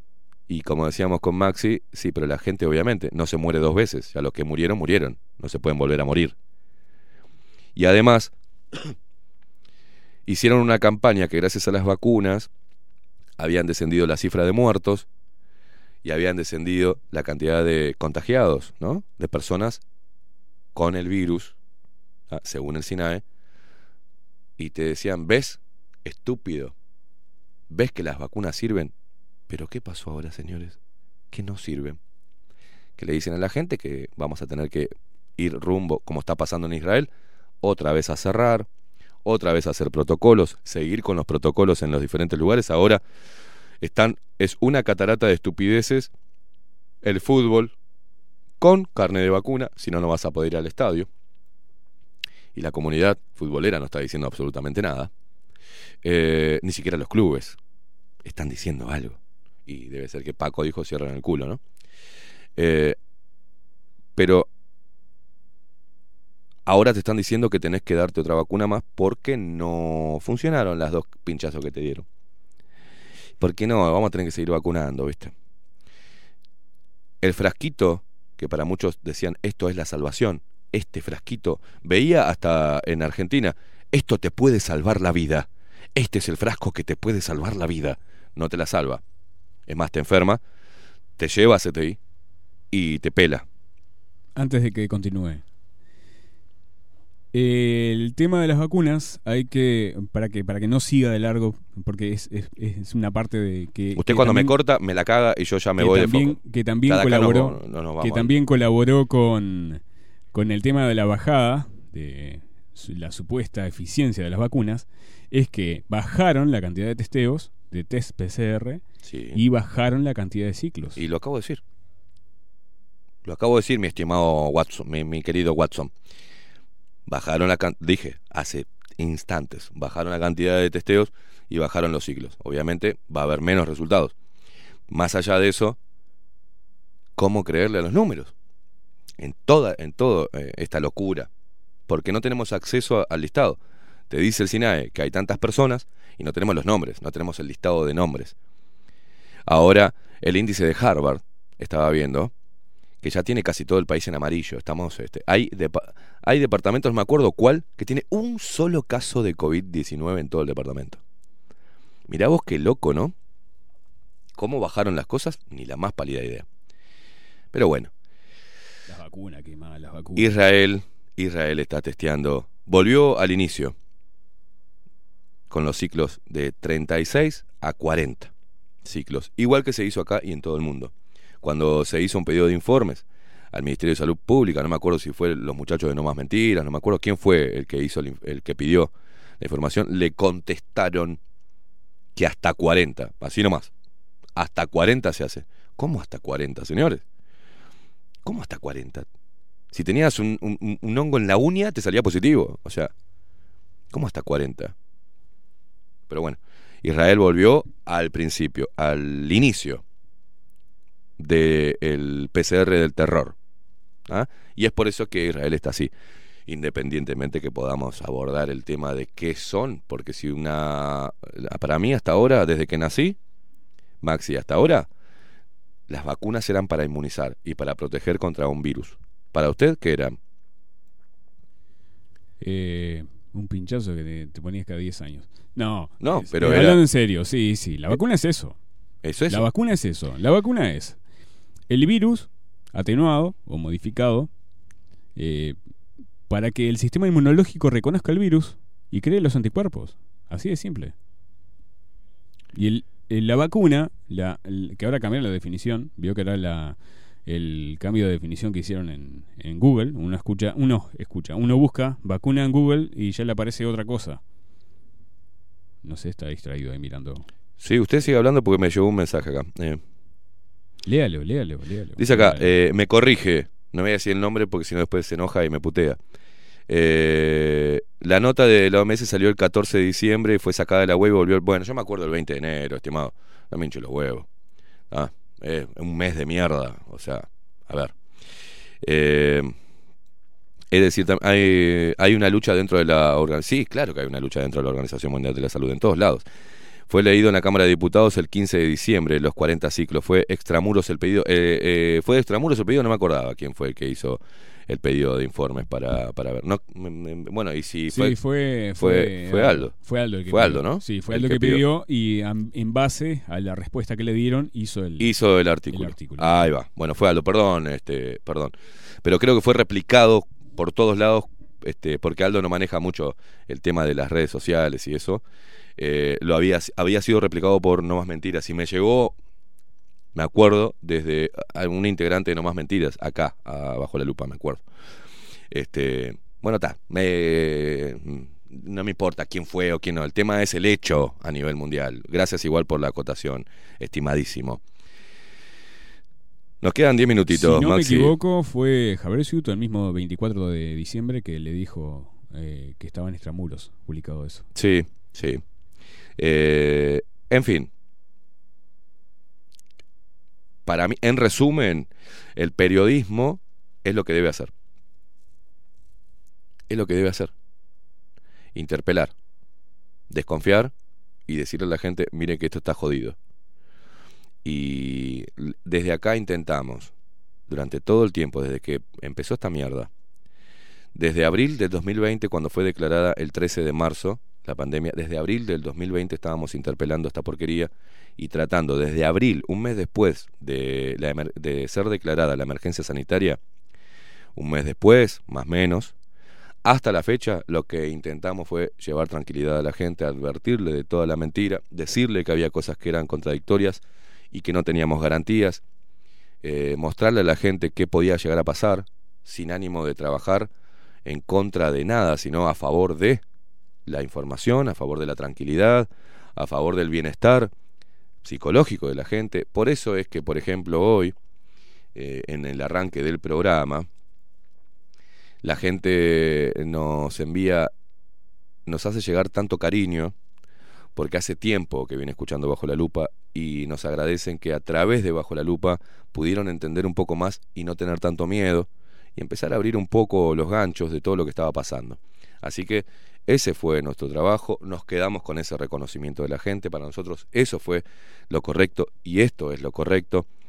Eh, podrán criticar las formas, mi verborragia, mis puteadas.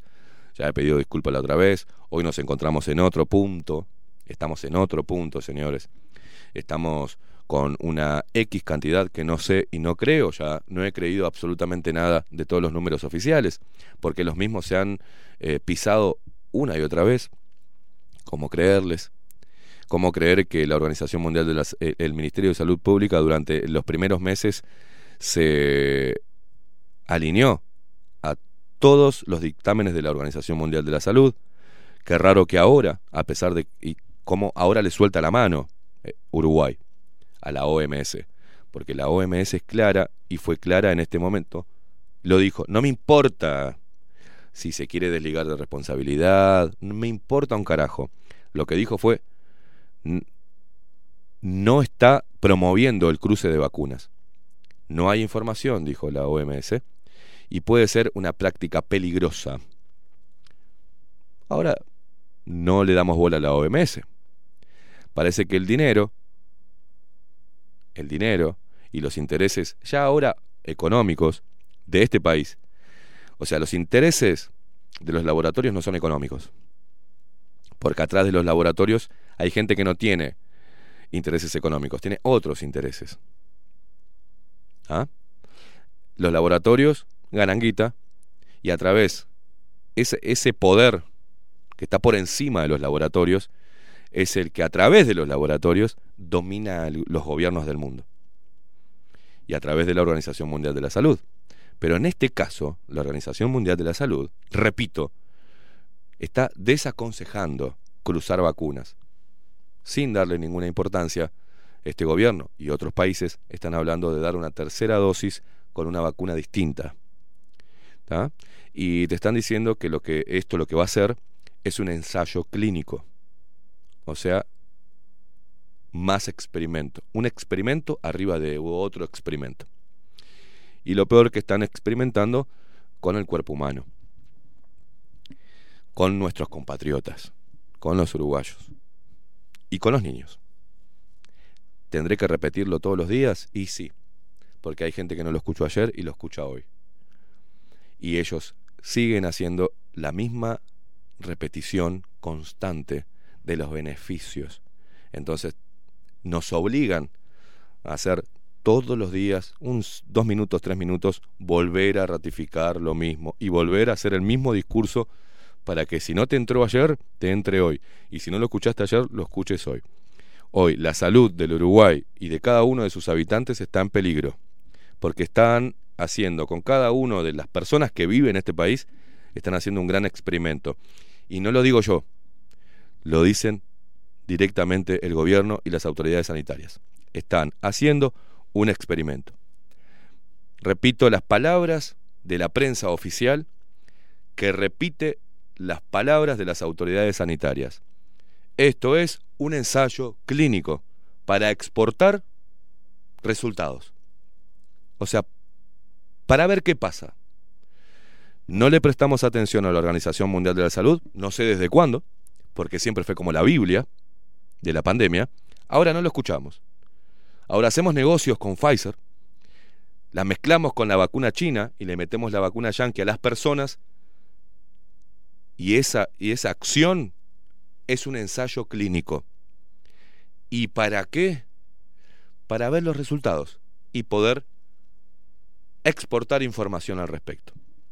Eso es muy preocupante y si la gente no lo entiende así, es que tenemos un grave problema. Un grave problema. Intento no volver a repetir, ¿no? Ayer me decía uno, po, Esteban, todos los días te tomás ese tiempo para hacer ese discurso de mierda, loco, pero me encanta escucharte. Porque sí. Soy Esteban Caimada y bajo la lupa es monotemático. ¿Y qué es el problema más grave que estamos teniendo? Eh, no hablaste del Boca Andrade y, y del terreno. ¿Qué, ¿Querés que siga las cortinas de humo, que siga las migajas de pan para distracción de la gente? ¿Querés que abone al circo político? Si entre ellos se va. ¿Querés que hablemos de corrupción?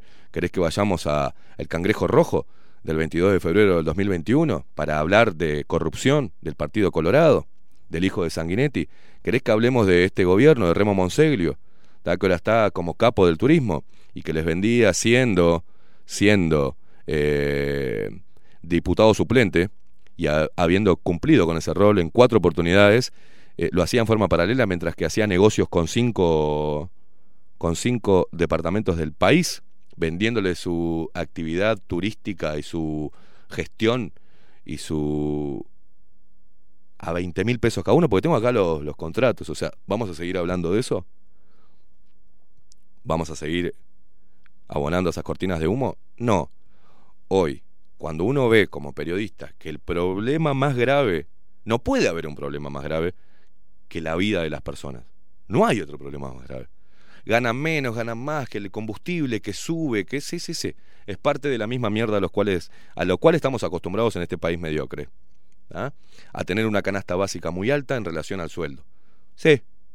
A tener un grave problema que no tenemos, tenemos un mínimo emprendedurismo con un gran estatismo.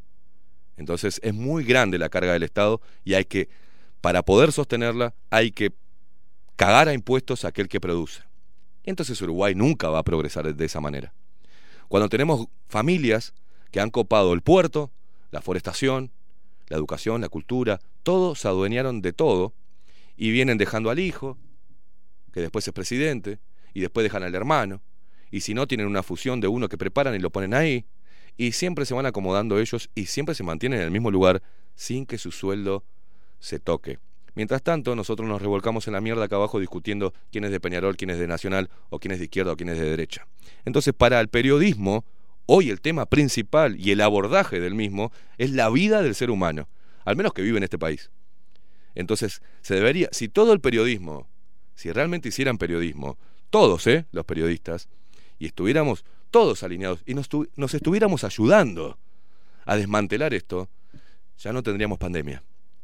Se los aseguro, no tendríamos pandemia. Pero no lo hicieron. Y tenemos que lamentablemente hacer el trabajo sucio y ser, ser reiterativos. Porque cuando el poder es reiterativo, de este lado, y la resistencia debe ser reiterativa. Es un ejercicio, es una gotita china. Y bajo la lupa es una gotita china constante, en una gran roca. Algún pedacito le sacaremos. Pero eso nos hace dormir tranquilos. ¿Se entendió? ¿Entienden? Ahora sin puteadas y sin nada, sin discursos este, enloquecidos. ¿Entienden la preocupación nuestra? ¿Cuál es? ¿Cuál es nuestro? ¿Qué, qué interés nos mueve? Vos nos movés. Los niños de nuestro país. Los viejos que vacunan porque ya no pueden. El, cuando uno es viejo, hay muchos viejos. Hay otros valientes que tenemos acá, ¿eh? Pero hay otros viejitos que vuelven a ser niños. Porque necesitan cuidado, cariño, comprensión. Necesitan ser cuidados y, y, y- y defendidos. Y nadie los está defendiendo. Los viejos ya se van a morir, los pendejos no, no votan. Así que no pasa nada. ¿Ah? Entonces es un, es un momento complejo, es un punto... No nos vamos a olvidar nunca más de esto. Y, lo peor es que la gente tiene que entender que esto recién empieza. Que esto no se está terminando. Esto recién empieza. Una nueva modalidad de pandemia global con testeos este, totalmente falsos y con una con un grupo pequeño de poder que se adueñó de la voz de todos los medios de comunicación y con ellos cada uno de los periodistas que están ahí. Por eso a ninguno de los que están ahí les tengo respeto, porque no son periodistas, son reproductores de noticias y reproductores del discurso oficial. Parece que ya a todos los periodistas del país eh, perdieron el, el rumbo periodístico, lo que te enseñaban, a investigar, a mostrar las dos partes de un tema, las dos caras, las tres, las cuatro, cinco caras, las seis, todo lo- todo- todos los aspectos de, un- de una problemática y dársela al público y que el público decida por sí mismo. Tenemos que hacer una pausa, señores, y esto es un ejercicio constante, lo lamento, lo lamento. Para acá, acá estamos para esto, para nosotros decidimos qué es lo más importante, no el gobierno ni ustedes que están del otro lado. Nosotros decidimos qué tema es importante tocar todos los días, no el gobierno, no la radio, ni nadie. Acá es la defensa de la vida y de la libertad de todos los seres que habitan este país. Pausa, ya venimos. Bajo la lupa 2021. Por Radio Nacional. Bajo la lupa. Periodismo independiente. Ya volvemos.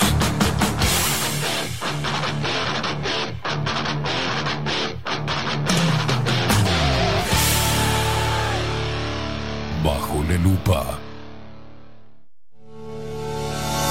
En Homeopatía Farmeco, Farmacia Ecológica del Uruguay, nos dedicamos exclusivamente a la elaboración de productos naturales con los más altos estándares de calidad y seguridad. Homeopatía, terapias florales, fitomedicamentos, fórmulas magistrales, cosmética natural y alimentos naturales. Estamos en nuestras dos casas, Constituyente 1735 y en Zabala 1377. Teléfono 2 403 2341, WhatsApp 095 85 45 32. En la web www.farmeco.com.uy. Enviamos a todo el país. Café Jurado, directamente desde la planta hasta su propia taza, siempre garantizando la mejor calidad. Café Jurado, su cuerpo, su intenso sabor y su aroma hacen de nuestro café un placer único. Desde 1912, pasión por el café. Pescadería El Italiano. Ubicados en el puertito del buceo, les ofrecemos pescado fresco todo el año y gran variedad en mariscos, productos de excelente calidad, llevando confianza a su mesa. Los esperamos con la mejor atención personalizada. Pescadería El Italiano, de martes a domingos, de 8 a 20 horas. Contamos con envíos. Pescadería El Italiano. Comunicate al 2-622-7930 y por WhatsApp 095 43 3502. La Carola. 13 años haciendo las mejores paellas y tortillas españolas de Montevideo. Sus chefs, Marcos y Carola, no solo ofrecen las mejores paellas, sino que también tienen las mejores pavlovas de la ciudad. Cuentan con un jardín exclusivo para tapeos, degustaciones de vinos y reuniones familiares. También ofrecen un menú express con opción de pasta y jugos naturales. De martes a viernes a partir de las 20 horas, sábados y domingos, también al mediodía. Instagram, La Carola Tapas. Gonzalo Ramírez 2225, esquina Juan Polié. Reserva tu lugar 099 24 20 72. La Carola, el clásico de la ciudad. Si busco timbres notariales Salón Libertad. y si busco juguetes Salón Libertad. y si busco... No busques más. Salón Libertad tiene todo lo que te puedas imaginar. El salón más completo del centro. Agencia oficial de timbres notariales, profesionales y judiciales. Y si busco fotocopias También en Salón Libertad. Paraguay 1344. Teléfono 2 900 3833. y si busco golosinas y si busco refrescos y si busco alfajores También Salón Libertad. 2 900 38 33. Mercería Las Labores. La mercería más antigua del país, desde hace más de 100 años junto a vos. Tristán Baja 1524, abierto de 9 a 19 horas. Visítanos en www.lanerialaslabores.com.uy. Facebook, Mercería Las Labores. En Lanería Las Labores. 094-893-881. En artículos de mercería y lanería, lo que no encuentra aquí no existe. Wolfer Contenedores. Realizamos oficinas, viviendas y proyectos a medida. En Wolfer Contenedores armamos el proyecto para tu vivienda con uno o más contenedores. Visita nuestro showroom en Ruta 1, kilómetro 155-500 y elegí tu vivienda. Wolfer Contenedores para entrega inmediata. Informate al 094-263-705 45 20 31 63 o en wolfer.com.uy. Wolfer Contenedores desde Colonia y Montevideo para todo el país. La imagen lo es todo. Adolfo Blanco, fotógrafo profesional. Una buena foto guarda tus recuerdos y también puede vender tus productos. Cobertura fotográfica de cumpleaños, bodas, eventos empresariales, retratos, books, fotos de productos, fotos para web. Fotógrafo profesional, Adolfo Blanco, 099 150 092. Mercado de Carnes La Vaquilla. Ofrece a sus clientes los mejores cortes y la mejor atención. Ventas por mayor y menor. Descuentos especiales a parrilladas, colegios y caterings. Envíos sin cargo. Teléfono 2-208-9877. Horarios de lunes a sábados de 7 a 13.30, de 17 a 20 horas. Domingos de 8 a 13 horas. El tierno sabor de nuestras mejores carnes a su mesa. Mercado de Carnes La Vaquilla. Avenida San Martín, 2555. Teléfono 2-208-9877. Envíos sin cargo.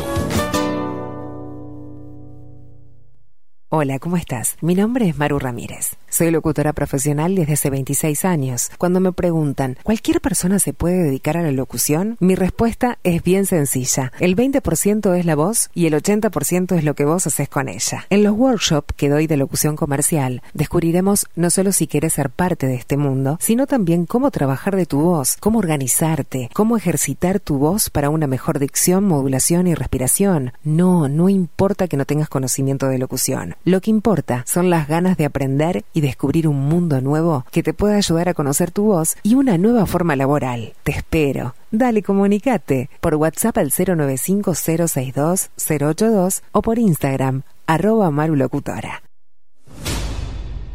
La 30. Radio Nacional. Puso la mañana de las radios bajo la lupa.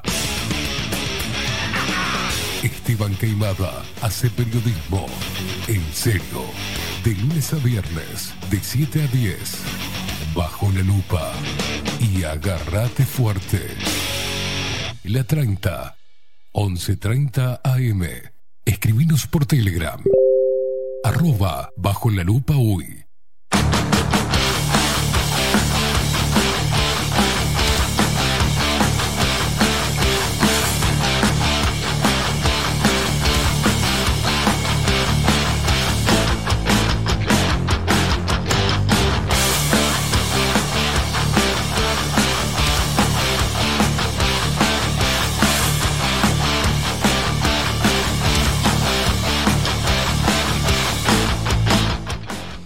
Siete minutos pasan de las 9 de la mañana, seguimos en CX30 Radio Nacional, que se acaba de cortar, no sé por qué, nos están diciendo la gente que, se cortó la transmisión eh, por aire, eh, la radio. Vaya a saber por qué, otra vez lo mismo. Eh, pero bueno, gracias por avisar a la gente que no estamos saliendo al aire, o si ya se reconectó, avisen, porque acabó, se cortaron, cortó la transmisión, se cortó la transmisión por radio, muy bueno, no los puedo escuchar, muchachos, se cortó la transmisión. ¿Tenés todo pronto, Maxi? Me... Vamos a presentar formalmente a este señor. Extramuros. Aldo Mazzucchelli y su columna Extramuros. En Bajo la Lupa.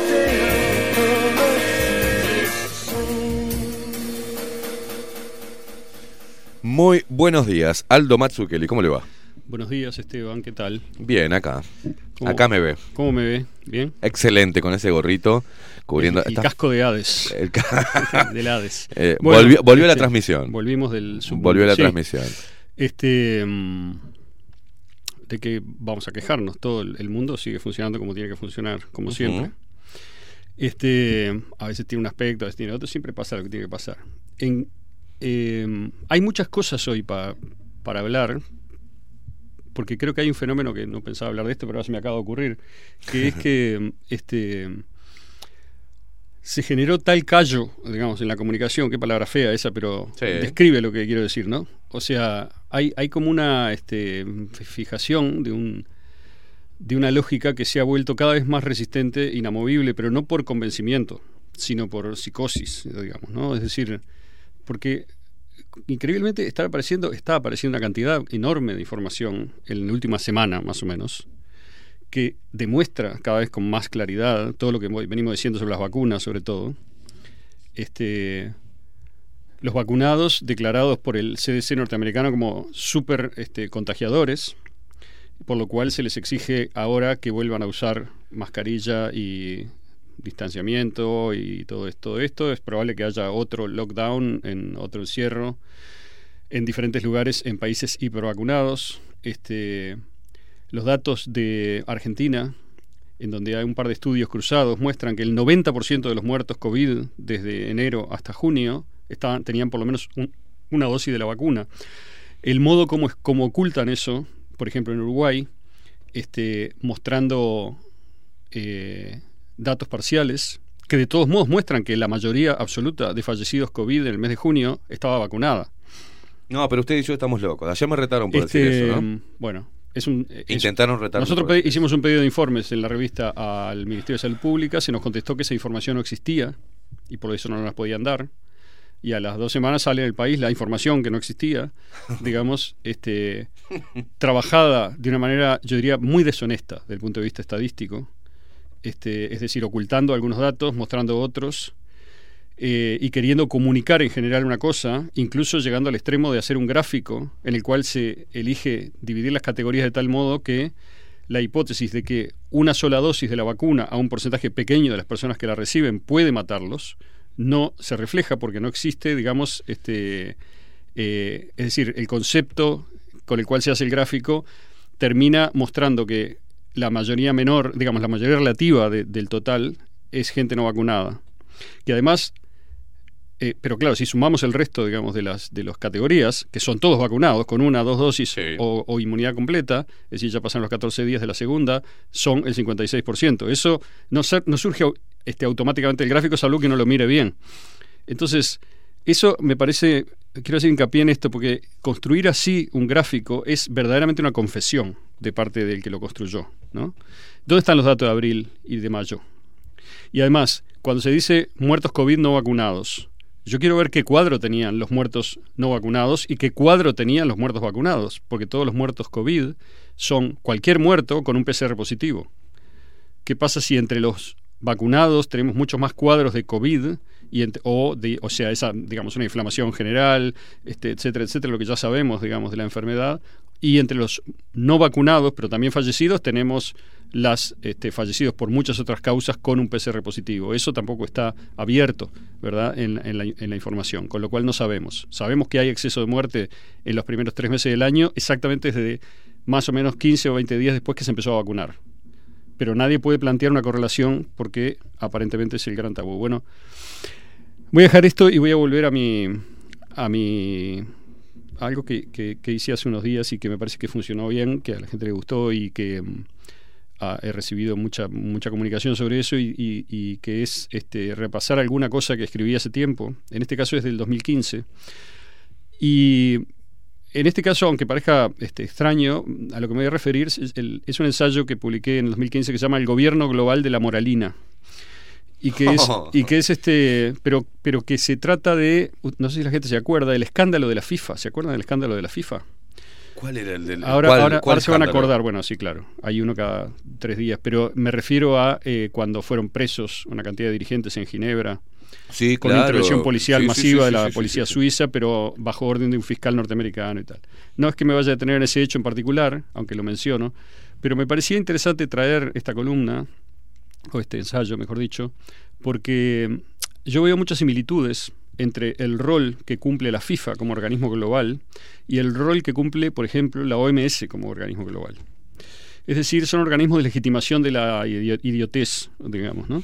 Este, y es importante, me parecía en aquel momento y me sigue pareciendo ahora más que antes, este, tratar de, de darse cuenta de cómo funciona, tanto retóricamente como este, desde el punto de vista de la, de la- la creación de narrativas globales, la función de estos organismos corruptos, ¿verdad? Entonces, este, hay varias similitudes, ¿no? En- entre las dos y creo que van a surgir de la lectura.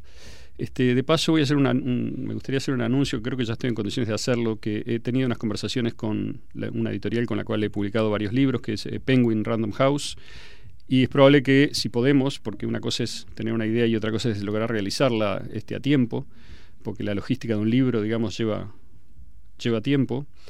Este, pero voy a tratar de. Tenemos un proyecto de publicar algunos de mis ensayos anteriores y actuales en uno o más volúmenes, digamos, en libro. Excelente. Este, entonces algunos de los que estoy leyendo y otros, muchos otros que no.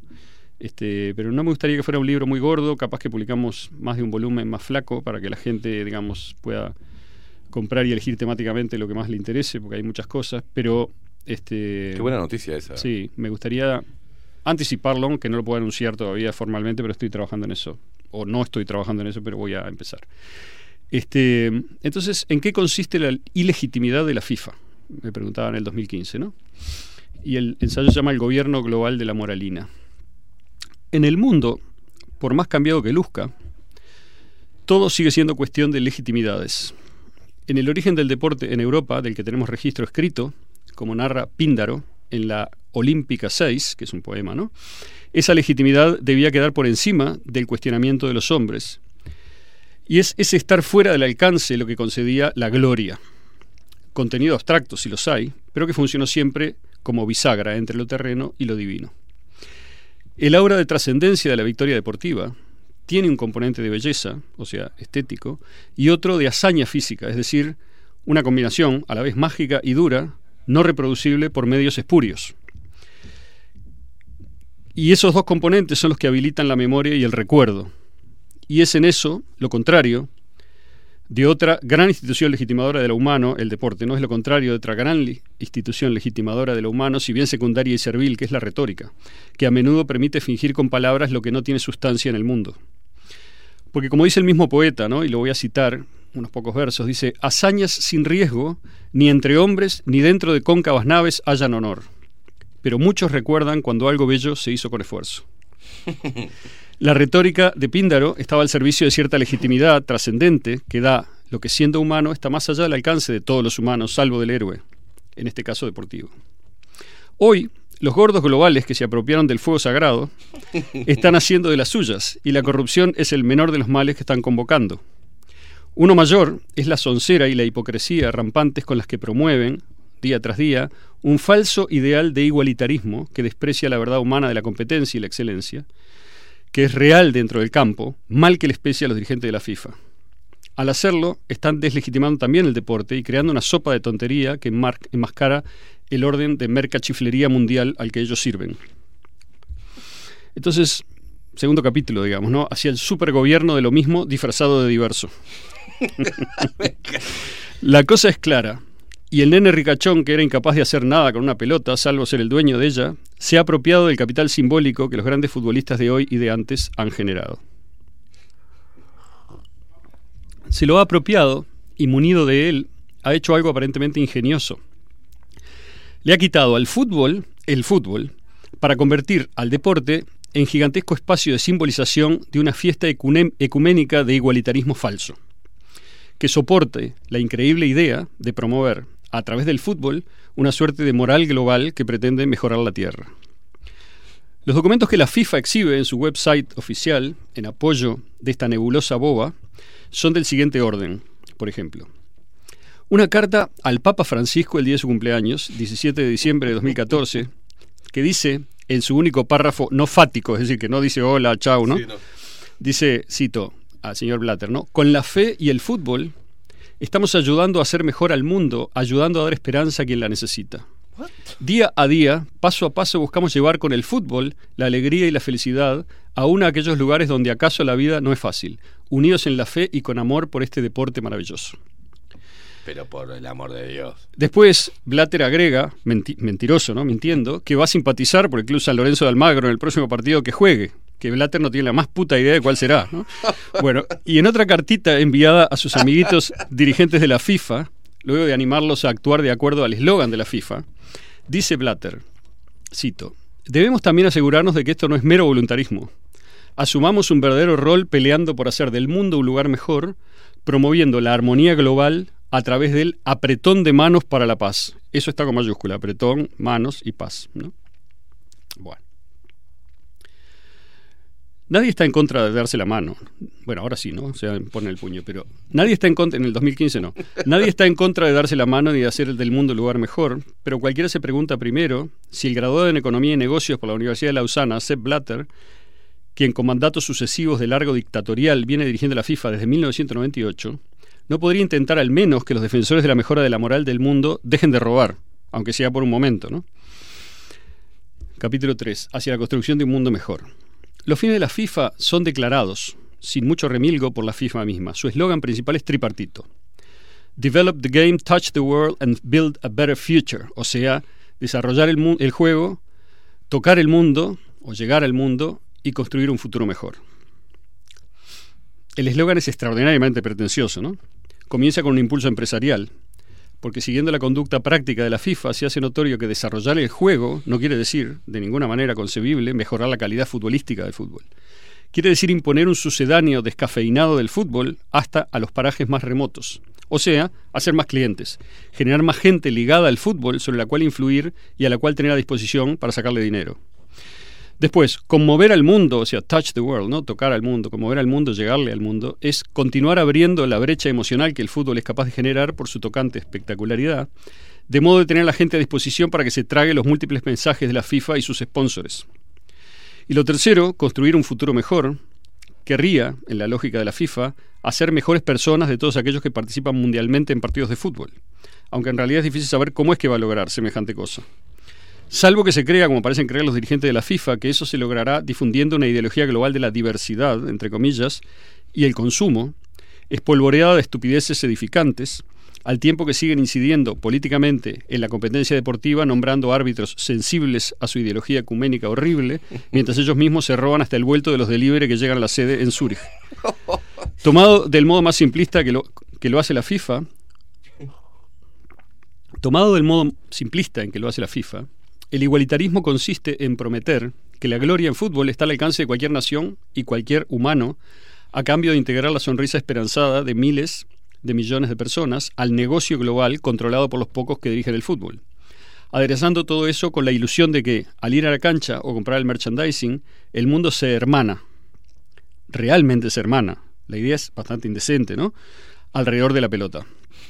Ese es el negocio de la FIFA, darle al mundo la ilusión de lo que no es, pero que por televisión podría ser, a cambio de la participación del mundo en el negocio global de productos ligados a la épica del fútbol y de chucherías simbólicas, el merchandising de los grandes equipos y selecciones, por ejemplo, que deja ganancias al capital que se mueve alrededor del fútbol, incluida especialmente la televisión. Así, lo más desagradable de la FIFA es su intensidad abrumadora y monopólica en vender la peor versión de la globalización, insistiendo en enmascararle en ideales, la igualdad, la democracia, la competencia limpia, que merecerían defenderse mejor.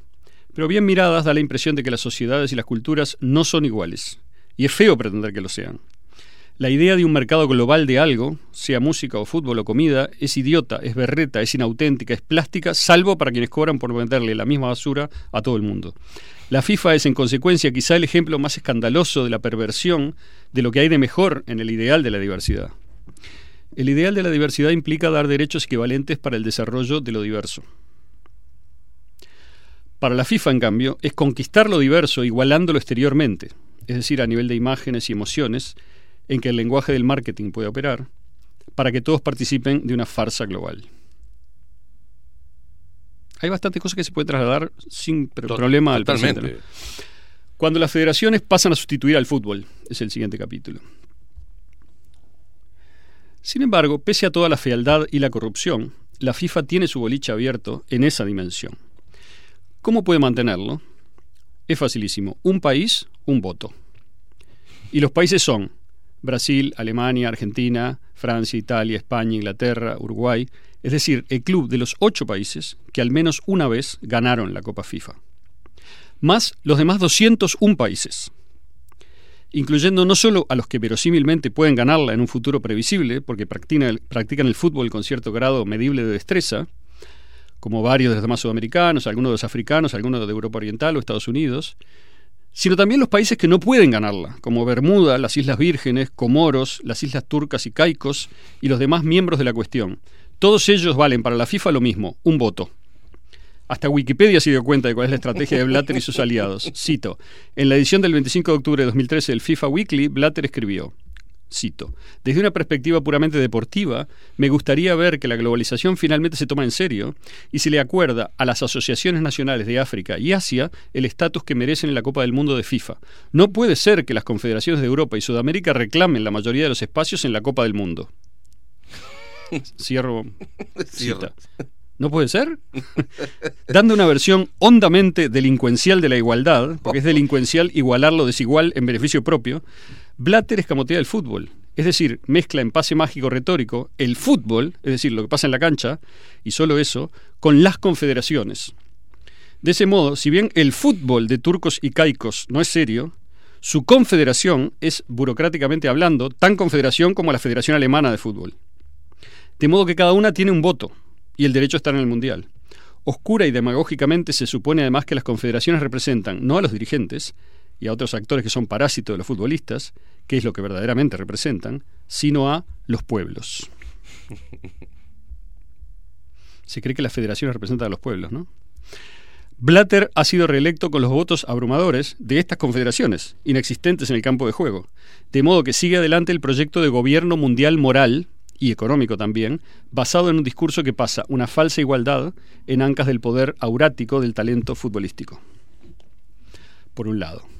Por otro, conceptos simpáticos pero hondamente escamoteadores de lo humano, como los de una falsa diversidad, el empoderamiento desde arriba de lo minoritario y la discriminación positiva de quien es incapaz por sí mismo de lograr algo. Mientras tanto, en el website oficial de la FIFA, una de las páginas proclama a la organización como Guardianes del Juego. Y el videíto que se ofrece al consumo del mundo razona que el fútbol empezó como un juego, pero hoy es mucho más que un juego. Nótese que siempre la línea de la FIFA es borronear el fútbol mismo y quedarse con el resto. Y agrega que, en tanto guardianes del juego, la FIFA debe castigar y luchar contra el engaño y la corrupción. Entre otras cosas, ponen cheating and corruption, que son las dos palabras en inglés que engaño y corrupción, en la misma frase porque les conviene en su demagogia habitual, fingir un penal, que es el engaño ¿no? en el juego, es igual o peor que robarse 1.300 o 130 millones de dólares, que es la corrupción en las oficinas. La retórica es así y ellos lo saben bien. La destrucción efectiva de todos los ideales que se proponen defender es acalambrante. Howard Webb es uno de los ejemplos más notorios de cómo funciona el gobierno que va a traer moral a la humanidad. Su carrera ascendente en la FIFA comenzó como dirigente principal de las Islas Caimán, país al cual logró, mediante dádivas de la FIFA, darle un campo de fútbol en base a su alianza con Blatter. ¿No debía acaso importar, a la hora de regalarle a las Islas Caimán millones de dólares, que la población de esa nación es de 58.000 almas, de modo que si fuese toda, apenas llegaría a completar el centenario?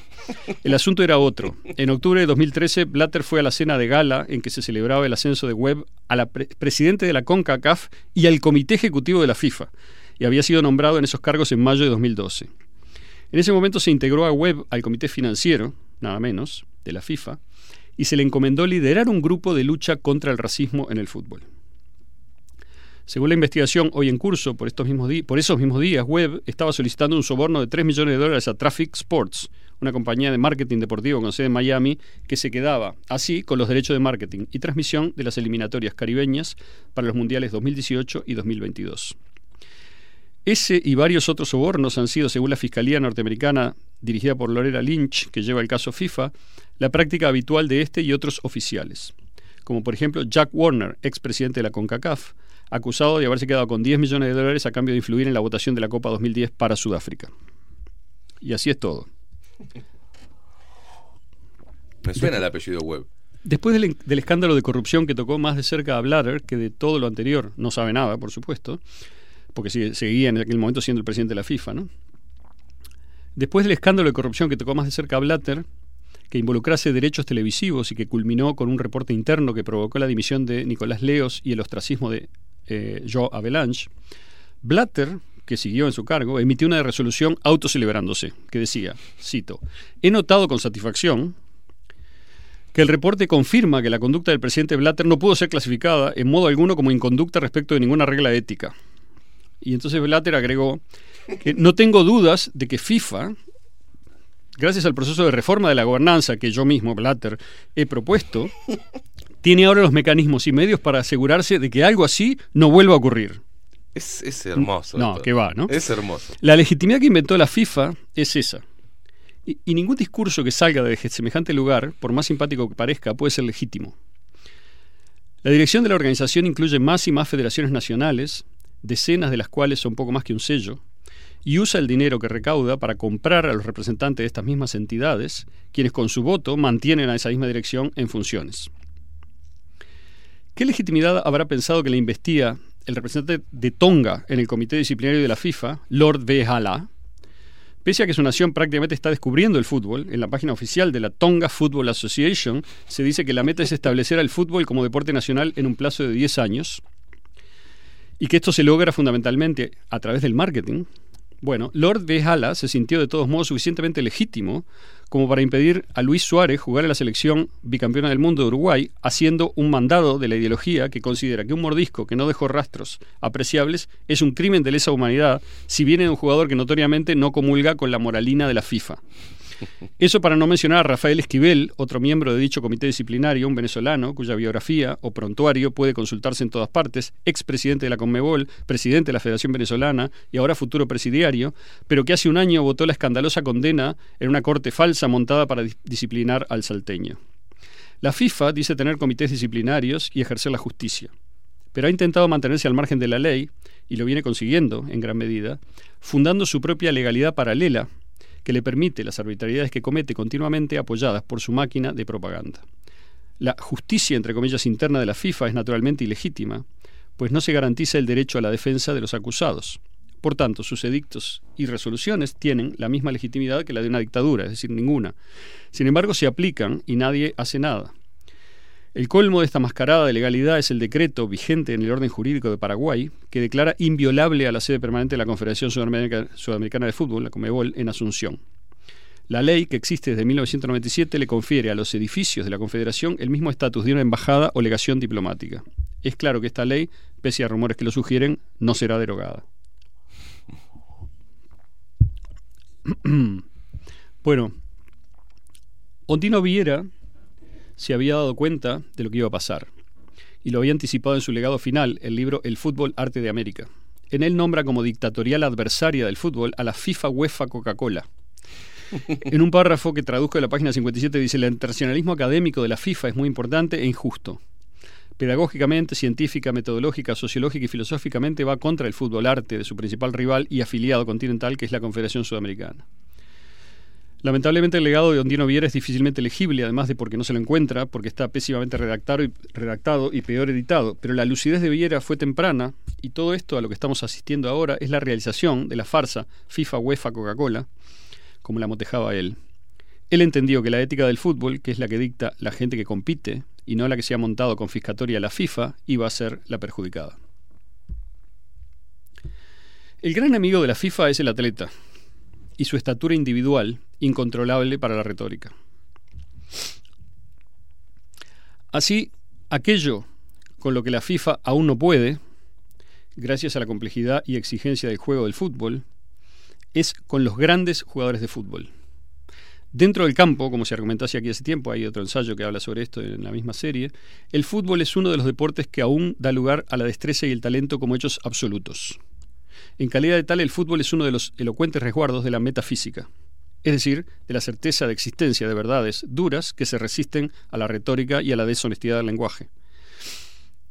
Ninguna cantidad de conversación o de marketing va a ser del Mono Pereira un delantero mejor que Messi o un defensa mejor que pongan el ejemplo que quieran. que uno notoriamente mejor que él. Y es eso lo único que puede resistirle a la FIFA y que de hecho le resiste en la indignación popular con sus tejes y manejes, su sucia corrupción y la cursilería indignante de su discurso oficial. Mal que le pese a la FIFA, los hombres que ellos quieren engañar y al mismo tiempo educar, saben que esa astucia es deleznable, mientras que, mirando a Messi o a cualquiera de los talentosos jugadores que abundan, se sabe instantáneamente que Píndaro tuvo razón. Porque es un hecho que aunque nadie va a recordar al olvidable Blatter dentro de 15 años, muchos recuerdan cuando algo bello se hizo con esfuerzo, como dice Píndaro. ¿no? Bueno, esa era la columnita, una de las dos que pensaba leer hoy. Este, y me parece que hay como, me parece a mí, que hay este, una evidente como serie de puntos de contacto en el mecanismo por el cual una organización global desterritorializada, financiada a través de eh, bueno, una mezcla de fondos privados y públicos, este, y que además eh, está imbricada profundamente con la financiación de la comunicación en el mundo y de, la, y de los medios de comunicación, además de, las, de muchas grandes empresas, genera un tipo de este, sustituto global, yo diría, de valores. ¿no? Es decir, pro- promueven una serie de valores que son sustitutivos de otros valores, los venden y usando la emocionalidad que da el fútbol, convencen, diga, el fútbol o el deporte en general, convencen a la gente de varias cosas que no son. ¿no? Es excelente lo que acaba de hacer. Este- Porque la, la gente está escuchando al otro lado. Y todo hoy es llevado hacia ejemplos del fútbol. Hablábamos de la futbolización, de Sí, la sí. política, la futbolización de la ciencia. Y esto es claro, Claro, cómo funciona. Acá el Gach ha inaugurado un conjunto de metáforas de la peor berretés, por repetidas, por falsas, por increíbles, por terrajas, que insisten continuamente como si la gente fuera tan poco imaginativa en Uruguay que solo pudiese entender metáforas futbolísticas. Eso es una falta de respeto a la gente, Mm. de las que, en las que incurren los canales de televisión todos los días a toda hora, sin parar. Porque ellos creen en realidad que ese es el género que deben cultivar. Cuando en realidad lo que están haciendo es perdiendo, o sea, manteniendo a la, a la- a la audiencia más este, primitiva, si se quiere, o que menos Mm. sensibilidad tiene para este, Analizar. dar o- un- para dar un paso más que eso. Claro. ¿no? Este, y con lo cual consolidan, en cierto modo, algo así como lo peor de los discursos en la sociedad. ¿no? Bueno, esa era una. Este, y en realidad, como tenemos tiempo, yo calculé si que íbamos a tener. Entonces traigo otra que va por otro lado. No sé si le parece bien. Excelente. La gente querrá. Porque eh, eh, lo que tiene que entender, la- eh, lo que está entendiendo la gente, y, y yo lo tomo así, esta, esta, este ensayo sobre la FIFA, es a través de un ejemplo, y no pedorro futbolístico, de cómo funciona ¿tá? y cómo se instala la- una cierta escala de valores que son propiamente para beneficio de estas grandes este, corporaciones así se instala lo que estamos viviendo hoy. Y así se instala esta agenda de derechos global que decide quién es éticamente moral o mejor ser humano que el otro por decir hacer o no comulgar o comulgar con, con alguna con, con alguna postura. Entonces es eh, Es y como, lo tuvimos es como si, si uno piensa, uno ha visto, digamos, todas las operaciones de marketing en torno al fútbol. pensémoslo en el sentido del globalismo, es decir, el fútbol, en la medida en que es un espectáculo global y que se ha globalizado gracias al poder de los medios, sobre todo, que han permitido que se globalizase, este, se ha construido como una metáfora del, del globalismo, ¿verdad? O sea, de la ideología globalista. Y es a través de eso en donde se, se pasan una cantidad de mensajes. Y yo creo que la pandemia es otra operación de marketing también, no solamente eso, pero es una operación de marketing global. Este, una campaña de propaganda, en el sentido en el cual se usa generalmente, que es peyorativo, propaganda en inglés, por Sí. ejemplo, ¿no? que es lavarle el cerebro a la gente, para decirlo rápido. ¿no? Entonces, este, estamos frente a un gran lavado de cerebro, con consecuencias impresionantes que están, son parte del lavado de cerebro, o sea, que están en parte ocultadas, en parte tergiversadas, este, y que promueven otras cosas que están viniendo y que ya estamos viendo, ¿no? y que ya, de las cuales ya hemos hablado muchas veces. Sí. Pero eso tiene que ver también, y a eso me quería referir en este segundo, este breve, más breve, digamos, texto, con eh, la sustitución de la vida por la imagen. Es decir, este ensayo se, se- se llamaba Ver no qué es lindo título, qué, qué lindo lo que acabas de decir. Ver no es ser. Ver no es ser. Y es del 2017, ¿no? Entonces yo empezaba diciendo, todo el mundo que ha estudiado 15 minutos sabe que teoría es la palabra griega de donde viene calcada nuestra palabra teoría, ¿no? Y que esa palabra griega significaba, entre otras cosas, ser espectador en el teatro o los juegos, o, por ejemplo, contemplar, observar. Es decir, un ver no involucrado, un, un ver a distancia, ¿no? a salvo, sin ser parte. Y creo que uno de los cargos principales que pueden hacérsele al globalismo, decía en 2017, que domina tóxicamente mucha de la comunicación masiva humana desde hace unos años, es que ha olvidado que ver no es ser. Que por más que uno vea y conozca de ese modo, plano o tridimensional, pero no involucrado en la transformación de la materia, uno no es parte de lo que ve. Ver sin ser es, esencial al globalismo. Genera la ilusión de pertenecer a aquello que se ve. Eh, resulta especialmente interesante esta acepción de la palabra teoría que extraigo de un diccionario Lidl en griego, ¿no? Ver, aprehender, viajar para ver el mundo, peregrinar. Es decir, sumando y ordenando todos estos antecedentes, tal parece que la etimología del término teoría alcanza a revelarse como segunda naturaleza del modo de estar que la modernidad fue convirtiendo en centro de la vida cotidiana. Un ser teórico, ¿no? que sobre todo mira, viaja ligeramente o hace turismo, se entretiene con ser espectador, todo lo compra y lo consume hecho y va perdiendo el contacto con sus posibilidades de hacer por sí mismo. El mundo contemporáneo es entonces, sobre todo, un mundo visto. Por ejemplo, no escrito ni sonado, ¿no? sino visto. Nuestro sistema actual de vida en pantallas y a través de dispositivos digitales avanzó primero y más rápido en la codificación digital de ese aspecto del mundo que llega a través de lo visible. Quien meramente ve se pierde de su cuerpo, de su gravedad, no siente ningún peso, ninguna fuerza a vencer, ninguna dificultad práctica de la que aprender a torcer su voluntad y adecuarla a un fin. El ejercicio, entre comillas, de ver, a su vez, carga a la conciencia con un tipo de desgaste que se siente al final del día como algo malsano. Cualquiera que esté acostumbrado al trabajo intelectual y que sea además capaz de trabajar aunque sea en su jardín por algunas horas, como para sentirse físicamente cansado, reconocerá instantáneamente la distinta calidad de ese cansancio físico. ¿no? Y el que no lo experimente no podrá saber mirando estas letras o una pantalla si lo que yo digo es cierto o no. Más indicaciones de que la cultura moderna devenida hoy global está organizada en torno al observar. Ser es ser representado. El grado sumo de esta desviación o unilateralización debe ser la hegemonía de lo y los mediáticos, ¿no?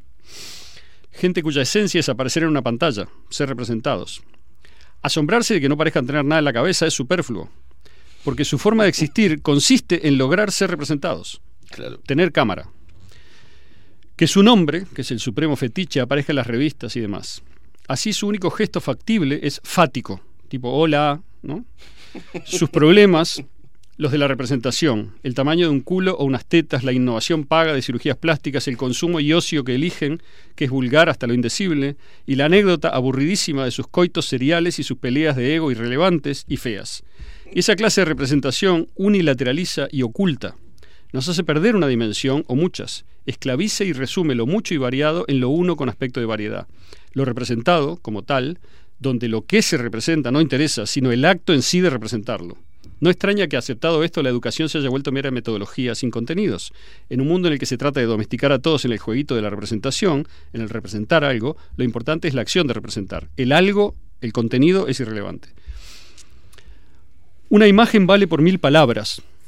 Elocuente idiotez tramada con seguridad por los vendedores de alguna agencia publicitaria neoyorquina, ansioso de pasar a la gente de una buena vez a un mundo audiovisual, olvida que quien no tiene palabras propias nunca será capaz de adosárselas a ninguna imagen.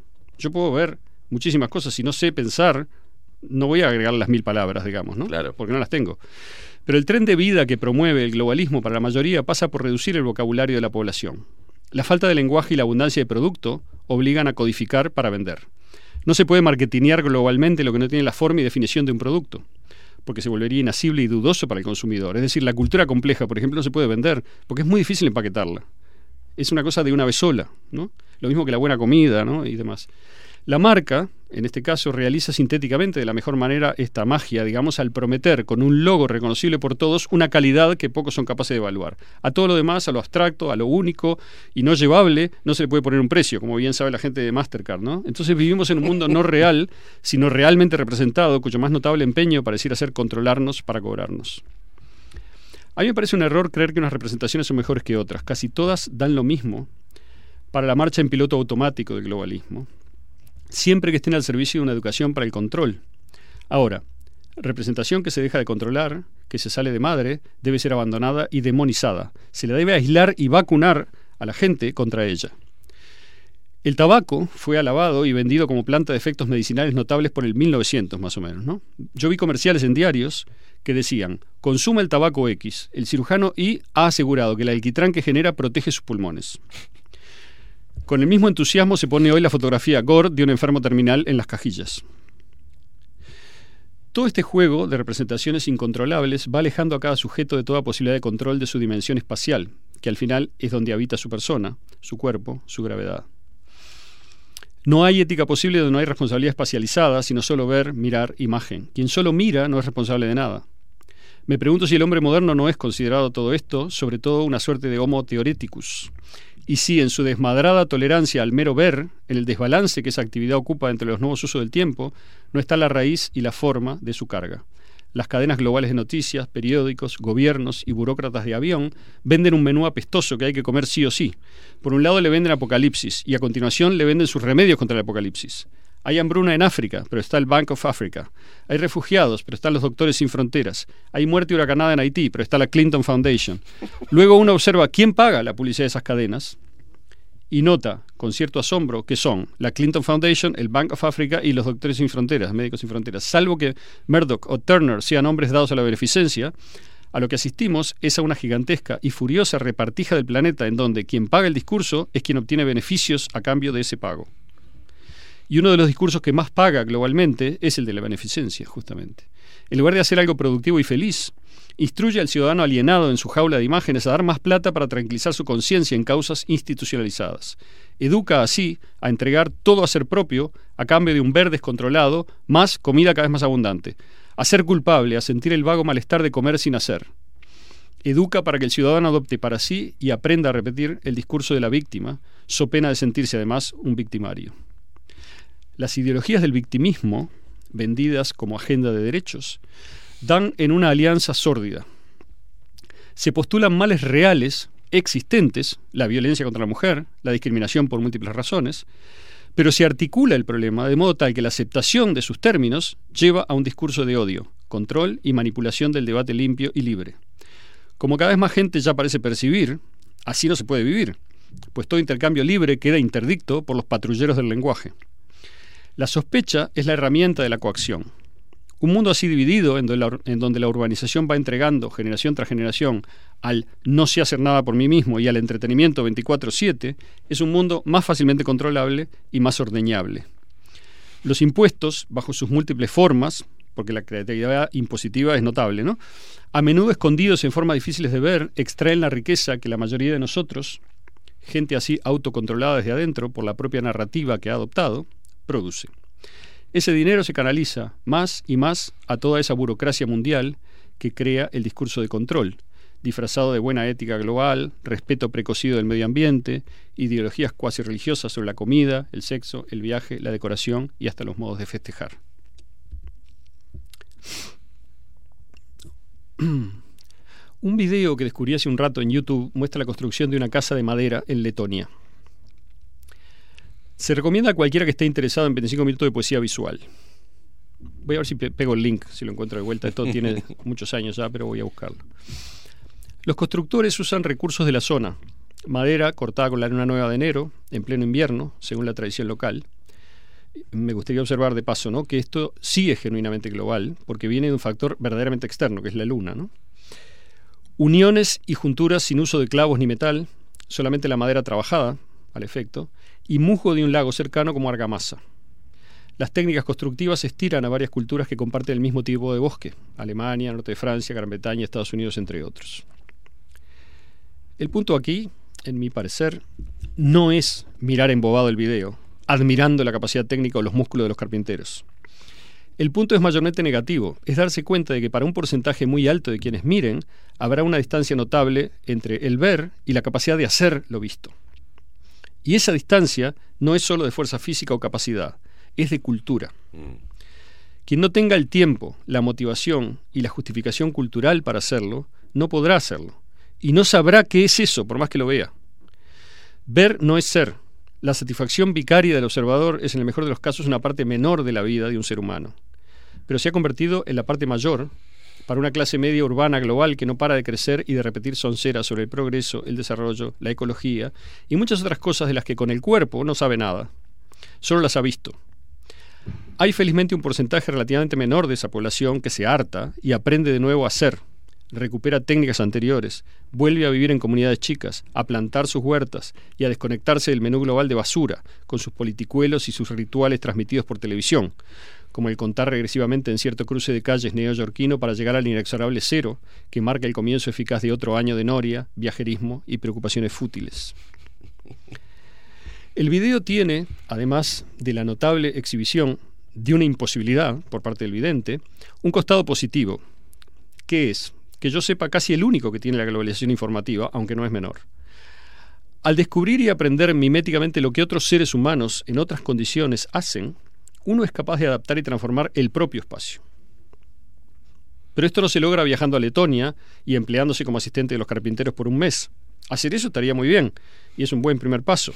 Pero luego hay que volver al pago y si uno quiere hacerse su casa de madera hay que hundirse en la cultura local y aprender que aquí será difícil conseguir, comprar y trasladar tronco de ese tipo de pino y mucho más difícil aún del roble empleado en el video. Es difícil conseguir el tiempo y la mano de obra de ayuda para emprender el proceso. Es difícil conseguir y realizar, en fin, las tareas prácticas en que consiste esa casa. Porque nadie lo hace así por aquí. En cambio, se puede hacer perfectamente una excelente casa de piedra y madera con pino local, herramientas parecidas a las de los lectores del video y sobre todo amor y tiempo, empleando las técnicas de los paisanos de aquí, que somos nosotros, mejoradas con todas las mejoras que logremos aprender y aplicar de cualquier sitio adaptar lo global a lo local. Lo que viene a invertir el famoso e hiperperverso eslogan, piense local, eh, actúe local, piense global. Por otro, mejor y más breve, viva local. Limitarse a pensar y actuar localmente, porque esto tendrá a su tiempo y dimensión efectos globales. Bueno, esa es la otra.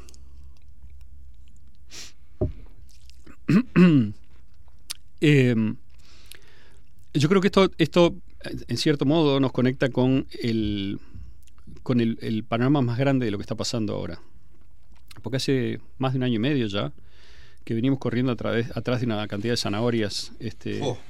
eh, representadas, yo diría, ni siquiera son zanahorias, ¿no? que no se pueda comer.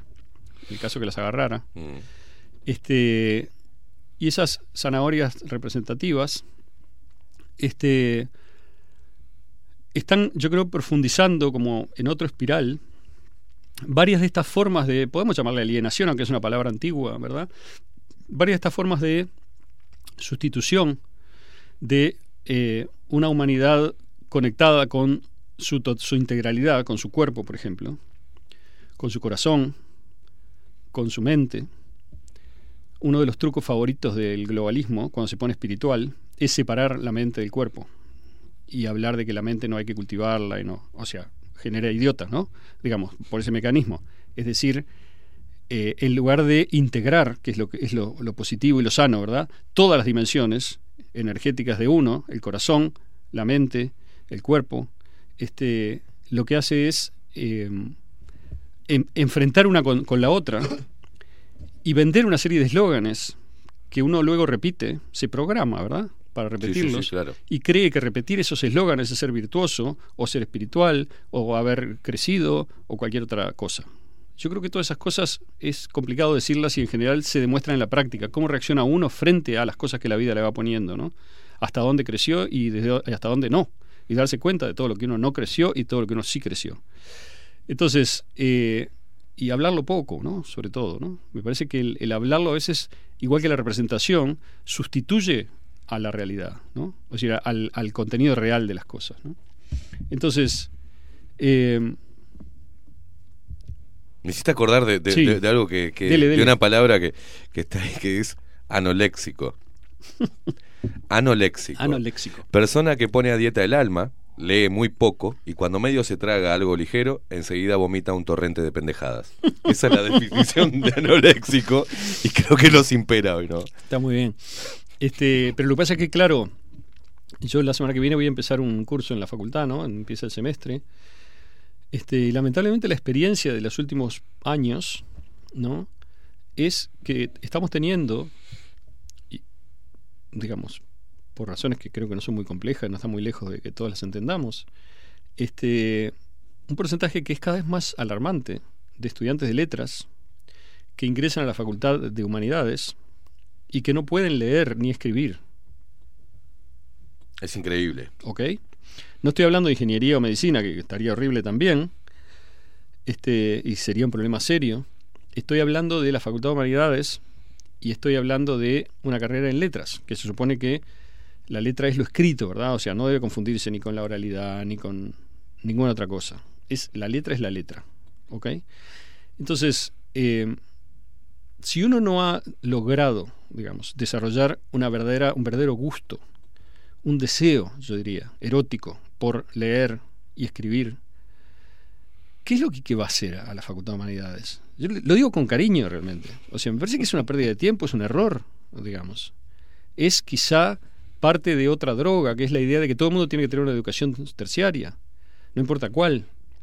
Bueno, mira, no vas a tener una educación terciaria porque vas a perder todos los exámenes si no puedes leer y escribir. Uno ve exámenes en letras hoy que uno pone, por ejemplo, dos temas para desarrollar uno o tres temas para desarrollar dos. Temas. En cualquier época, desarrollar un tema de verdad es escribir páginas y páginas.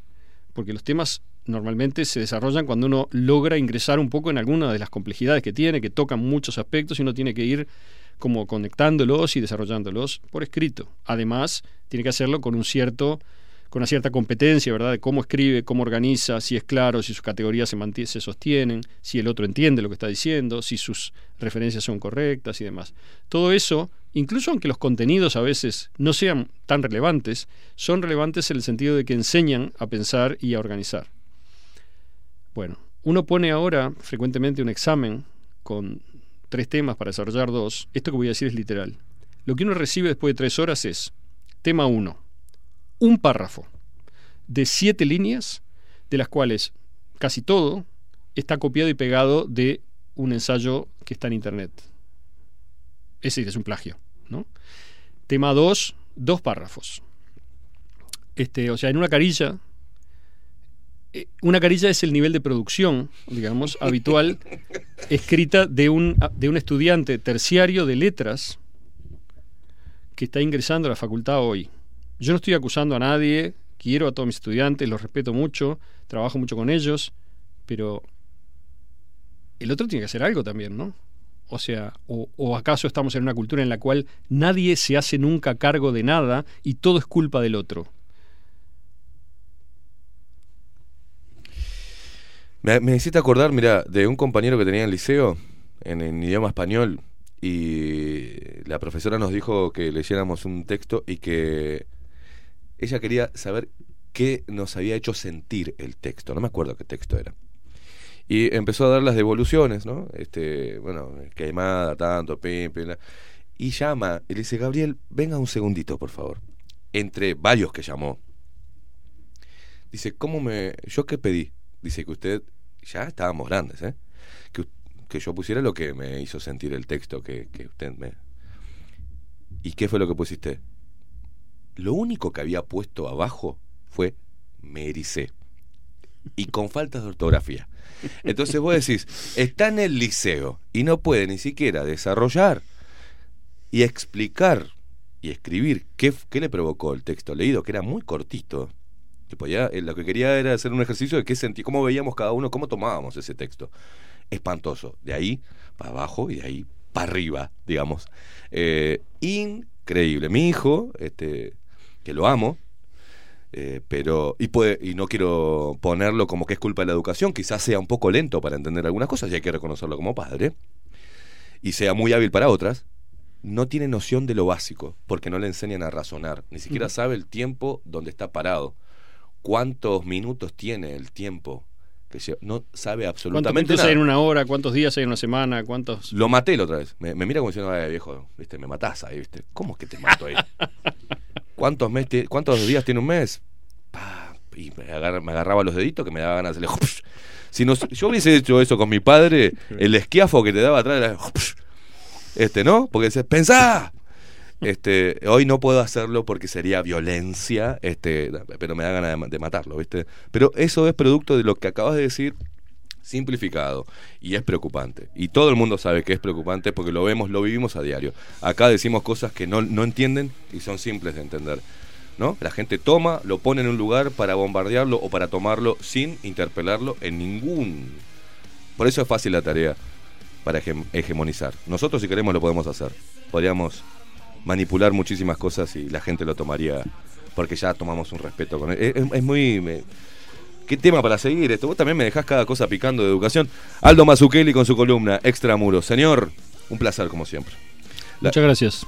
La gente que está del otro lado, muchísimas gracias. Está un montón. Ahí eh, tiene, bueno, muchos mensajes lindos para usted también. Maxi Pérez nos puso al aire que pasó preocupado, me tiene mal a ver qué fue lo que pasó.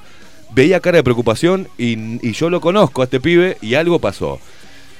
Maxi Pérez nos puso al aire. Eh, en la voz comercial Marco Pereira. En la web Miguel Martínez, quien les habla, Esteban Queimada. Esto es Bajo la Lupa CX30, Radio Nacional. Nos vemos mañana. Chau, chau.